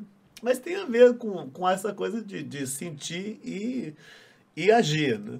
Se você vai ver que um, um piloto que tem uma educação é, é, artística, cultural, uma, ele vai ter capacidade de fazer julgamentos, às vezes, mais espontâneos. Não sei. Né? É a história da mulher com hematoma. Vamos ver. Deixa eu te fazer uma última Exato. pergunta. Talvez é. ele não voe com o céu fechado, né? É, ele vai ter melhor Porque julgamento. Ele vai, querer, é. ele vai querer dar uma melhor vista pro... É. falando desses universos tão distantes, assim, né? Hoje você tem uma, uma vida, assim, que você frequenta lugares incríveis, é, você acessa redes incríveis, tem acesso a, a, a empresas, pessoas, enfim é, lugares realmente impensáveis, eu acho, quando você era criança lá no interior de São Paulo, né? Na, Não, na, São na periferia Paulo, né? de São Paulo, perdão. Periferia. Né? Periferia de São Paulo. E você tem um, dois universos, assim, né? Como é que seu, seus pais viam ou veem essa, essa mudança? Eles conseguem entender quem é o Vic Muniz hoje em dia? Meu pai, ele é um personagem, ele estava no hospital agora, o fim de semana passado, e eu, eu tive muita, assim, fiquei pensando nele muito, né? E ele é um, uma, um, uma, um cara genial. Ele veio num pau de arara para o Rio de Janeiro, do Ceará, ele é de Santa Quitéria. Né? E ele ficou muito tempo no Rio de Janeiro vivendo e jogava bilhar. Então ele, ele joga qualquer coisa, dominó, ele é danado, sabe? tem uma cabeça boa pra caramba. Quando ele veio para São Paulo, ele conheceu minha mãe e ele começou a trabalhar de garçom, né? trabalha com um emprego mais certo, né? Que ele era um cara da noite, boêmio, brigão, né? E aí ele começou a, a. E depois ele veio a ser depois de um tempo, ele era o maître de um, de um lugar fantástico na Praça Roosevelt, que era o Baiuca, que era, um, era uma, uma Famosa. boate que, famosa, que a, a- o Bob Short tocava lá, né? Tinha, tinha toda uma... te- Tem uma história atrás desse lugar e ele é conhecido, ele ficou... ele era famoso na meu. Eu tenho um colecionador assim que eu vou em museu. Aí eles olham para ele, tá lá, eles olham e falam: Careca, o que, que você está fazendo aqui? E ele fala: Eu sou o pai do artista, né? Quem e eu é levo. tal de Vicky É. Mendes? É filho do do É o, Bauru. é o filho do, do, do, do, do neto do né? Baiuca. Né? Mas ele. E eu, cabe, cabe, por que eu tô falando dele de novo? Não, eu é. perguntei se eles hoje entendem Ah, bem essas é, é. Ah, eu estava explicando, é verdade. Aí é, eu lembro de uma. Quando eu fiz a primeira exposição em São Paulo, né, que foi na Raquel Arnaud, era uma exposição de esculturas. E eram umas esculturinhas assim que tinha a ver com infância, era uma coisa, uns objetos jogados assim, era uma coisa muito mais difícil do que ver o meu trabalho hoje em dia. Né? Tanto que eu, hoje em dia eu faço muito mais o trabalho para o meu pai e para minha mãe do que para a maioria das outras pessoas. Mas me fez pensar uma coisa. E ele, meu pai, é um cara que ele, ele sempre muito safo, ele está sempre perguntando coisa. Muito curioso. Talvez parte da minha avó materna eu, eu tive essa, essa curiosidade terrível. Mas um pouco dele também. E, e aí ele perguntou, ele chegou para mim, estava meio fora de lugar, assim, não sabia o que dizer. Ele olhou para um trabalho, para as coisas e falou assim: Vem cá, quanto que te pagaram para fazer isso aqui? Aí eu falei para ele: Nada. Não, pai, isso aqui não, eles não me pagam. Isso aqui eu, eu faço essas obras e a galerista vende. E ela ganha uma comissão. Ele falou: O que que vende? Eu falei: Isso aqui vende, esse trabalho aqui. Ah, vende isso. E quem compra? Eu falei: O colecionador. O que, que é isso? Quem, por que, que ele coleciona? Por que, que ele compra? Eu falei: É porque ele quer ter em casa. Ele quer ter em casa isso? Eu falei: É, pai. Ele falou: Mas você já vendeu algum? Eu falei: Vendi, vendi três. Qual? Aí eu falei, aquele ali vendeu. Ele falou, aquele vendeu? Quanto, você, quanto que foi? Eu falei para ele quanto que era, ele falou, caramba, se deu bem, hein? Aí ele falou, quem comprou? Ele falou, aquele cara ali, ó. Cinco minutos depois eu vejo ele conversando com o cara. Eu tive que ir lá apartar, porque ele ia acabar com a venda, né? Porque ele ia falar, perguntar pro cara, por que, que você comprou isso? né?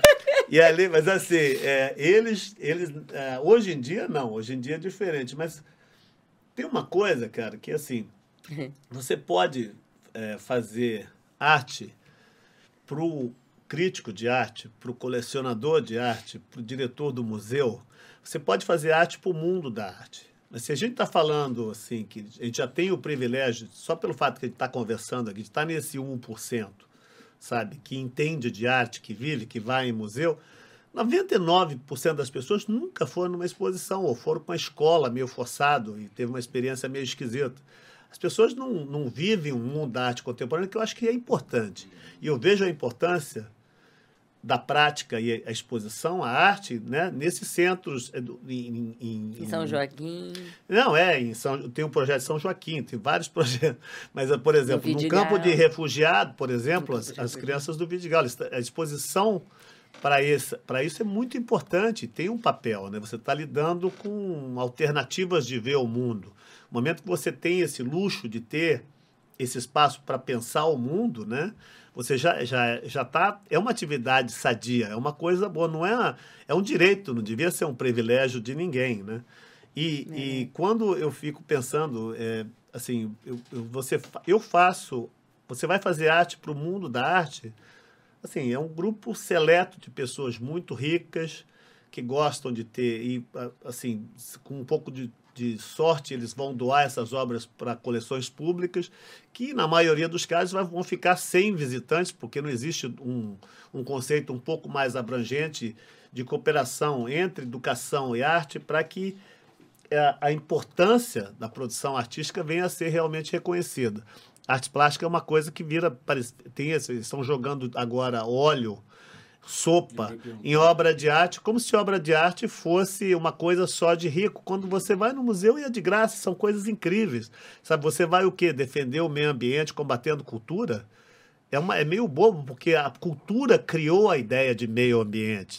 Uma coisa não vive sem a outra. A gente precisa de uma cultura ambiental e essa cultura começa pela experiência do que é bonito, do que é, é, é verdadeiro, do que é bom. Né? O que é bom né, é um produto cultural.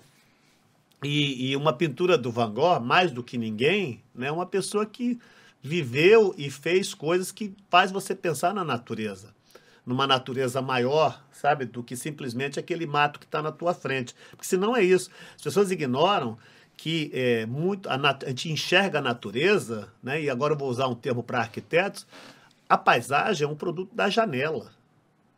Né? Antigamente as pessoas não, não, não viam o mundo, porque ele, esse mundo era invisível. No momento que eles tiveram um lugar de onde eles podiam ver o mundo, esse mundo se objetificou.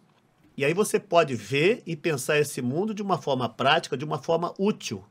Sabe? Então, sabe, é, a, a pintura talvez é o precursor da janela, que existiam pinturas antes de existirem janelas. Né? A maneira de ver o mundo, ver o lado de fora, sabe? Ele já existia. Eu acho que é, é, a gente fala, o cinema é o, a janela do trem, né? É, se não tinha, acho que a, a, ideia do movimento, dentro, a gente vê através de um ponto específico, assim, é, é um, a, a paisagem é um artefato cultural. E é através da paisagem que o nosso cérebro assimila o valor da natureza.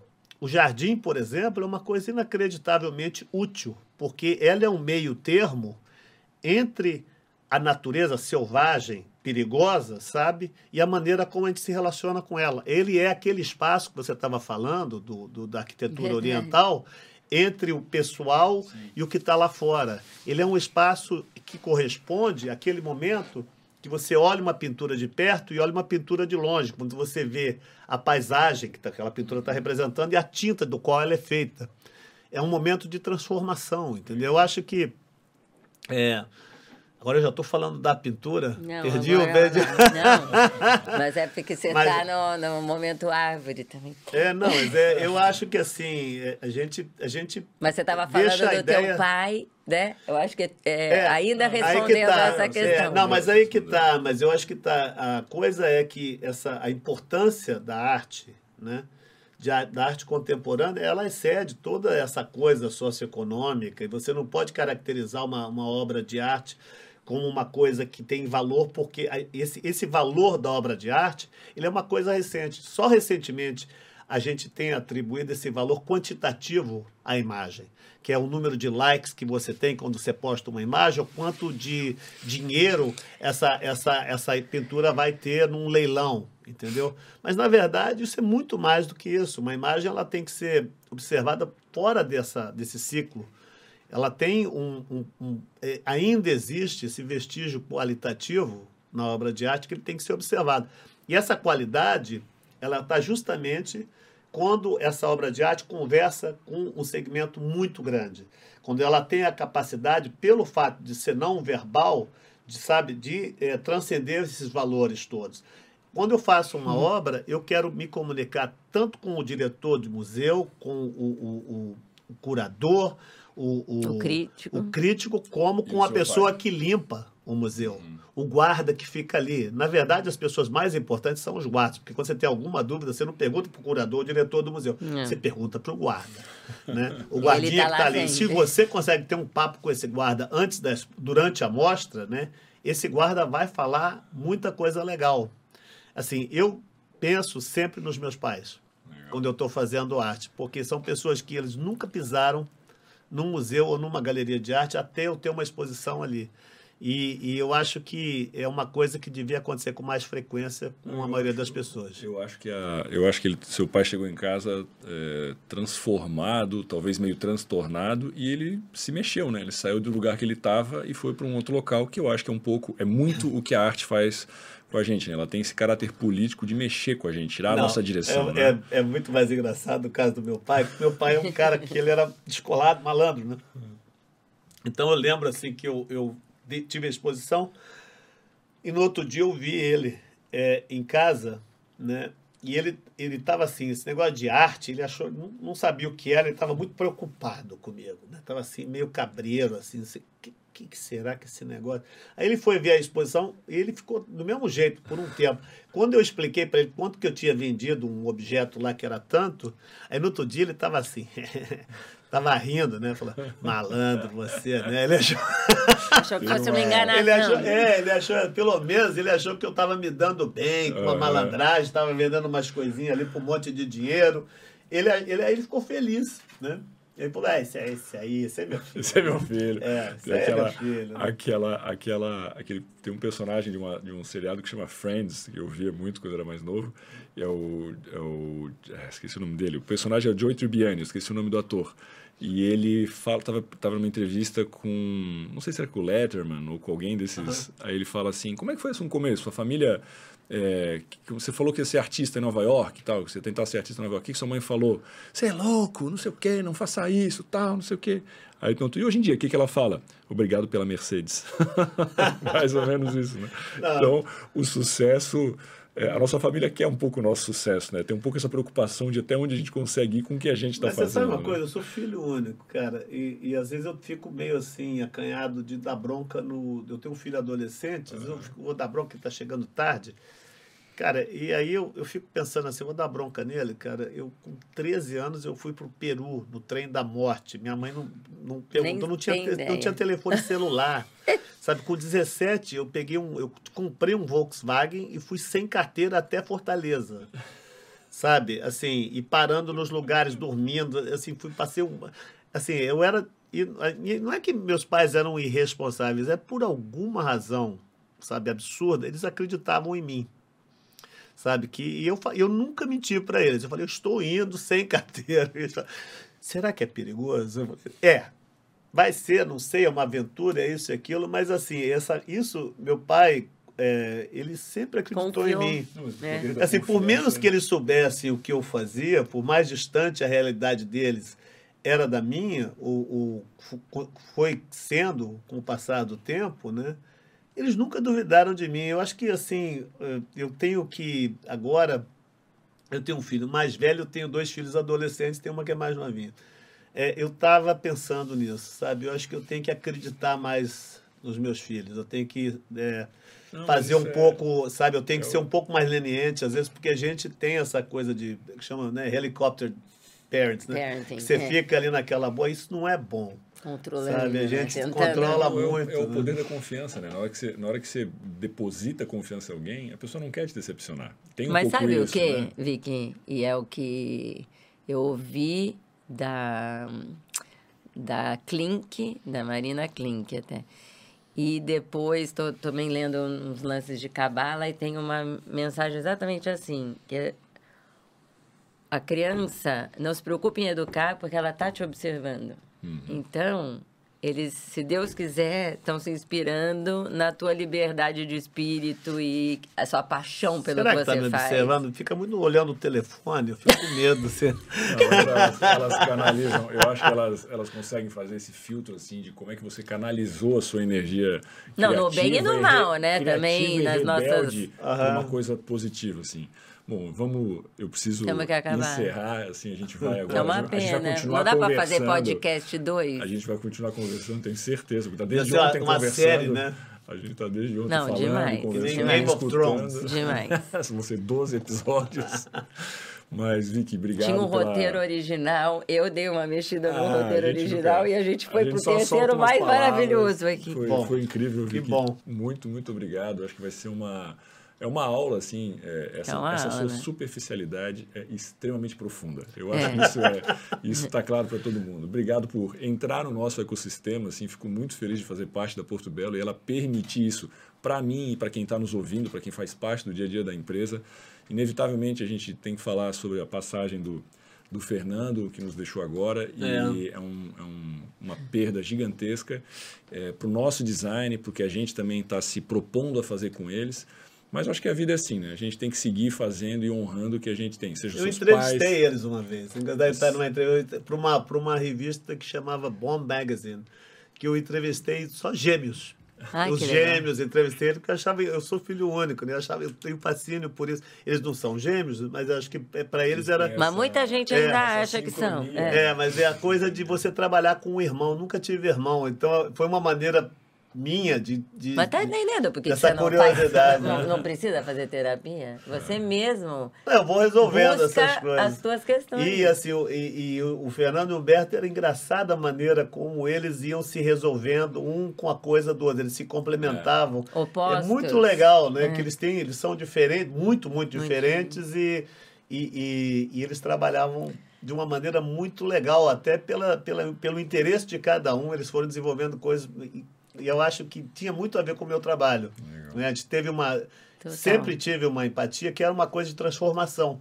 Pegar as coisas que estão por ali em volta, que estão na cozinha, que estão. e pegar e fazer uma coisa bonita com aquilo, fazer uma coisa digna de observação, de uso, de contemplação. Né? É isso. Eu acho que. é, eu, eu adoro. Eu adoro o trabalho deles. Assim, eu acho uma coisa que tem muito a ver com o que eu faço, Não, de você uma, vê- de uma maneira. Você vê, interessante. você vê né? como fecha um pouco essa, a história da percepção, como o nosso olho nos torna únicos, né? A nossa percepção, esse filtro nos torna únicos. Eles fizeram coisas, a gente consegue ver paralelos, né? Mas foram para áreas com o seu trabalho, mas foram para áreas completamente diferentes, trabalhando com quase a mesma matéria-prima, né? Brasil, a minha formação, pessoas que vieram do lugar simples, também vieram de Brota, se não me engano, Isso. né? Um lugar simples e transform, transformam Não, e ah, os materiais do objetos, cotidiano, essa coisa do ressignificar que todo mundo fala, Trans- você e eles sempre ressignificaram sem ter o jargão da Exato, história. É. transformam coisas simples e assim transformam a gente também, né? Então, é, nossa assim, singela homenagem, essa lembrança que a Thaisa teve ontem, inclusive, com a família. E, bom, mas agradeço demais aí a, a tua presença. Thaisa, obrigado pela, foi pela, muito por ter vindo participar Obrigada a gente. por ter aceito o convite lá atrás do Summit, o convite lá atrás de visitar. É, e se Deus quiser, vão nascer muitos. Eu quero só ver o que, que vai nascer disso, assim. Eu já, eu já acho que já nasceu, sabe assim? É, Isso. fico, fico imaginando que vai nascer alguma coisa espetacular, mas só dessa fricção que a gente tem com Não, a com gente esse vai ter tipo que de- fazer, é, de repertório para nós podcast é muito dois, rico. três, uma série. é, vai ter quando nascer a nossa coleção aí, ou, a nossa escultura. Eu brinquei com o Vic ontem que a gente fez um, tá fazendo um parque lá na fábrica com, com instalações de grandes profissionais. A gente já tem do Oscar Metzavá, do Paulo Mendes da Rocha, com a Naná, e a gente está agora avaliando se vai fazer a dele, né? Vamos ver se a gente libera dele. Vamos ver se ele... Vic, obrigado. Obrigado vocês. gente. Valeu. Obrigada. Obrigado por todo mundo que assistiu e escutou isso com a gente. É, isso vai estar, Não, como e eu falei. assistam o, o, o vídeo dele do Summit. Repete aí. Tá bom, acho que, vai, acho que fecha realmente o ciclo se vocês conseguirem assistir no YouTube, tá lá o Arctrend Summit desse ano, 2022. Acho que realmente fecha o entendimento dessa cabeça privilegiada que é o Vic. Até uma próxima, obrigado de novo a todo Obrigado. mundo. Obrigada, obrigada.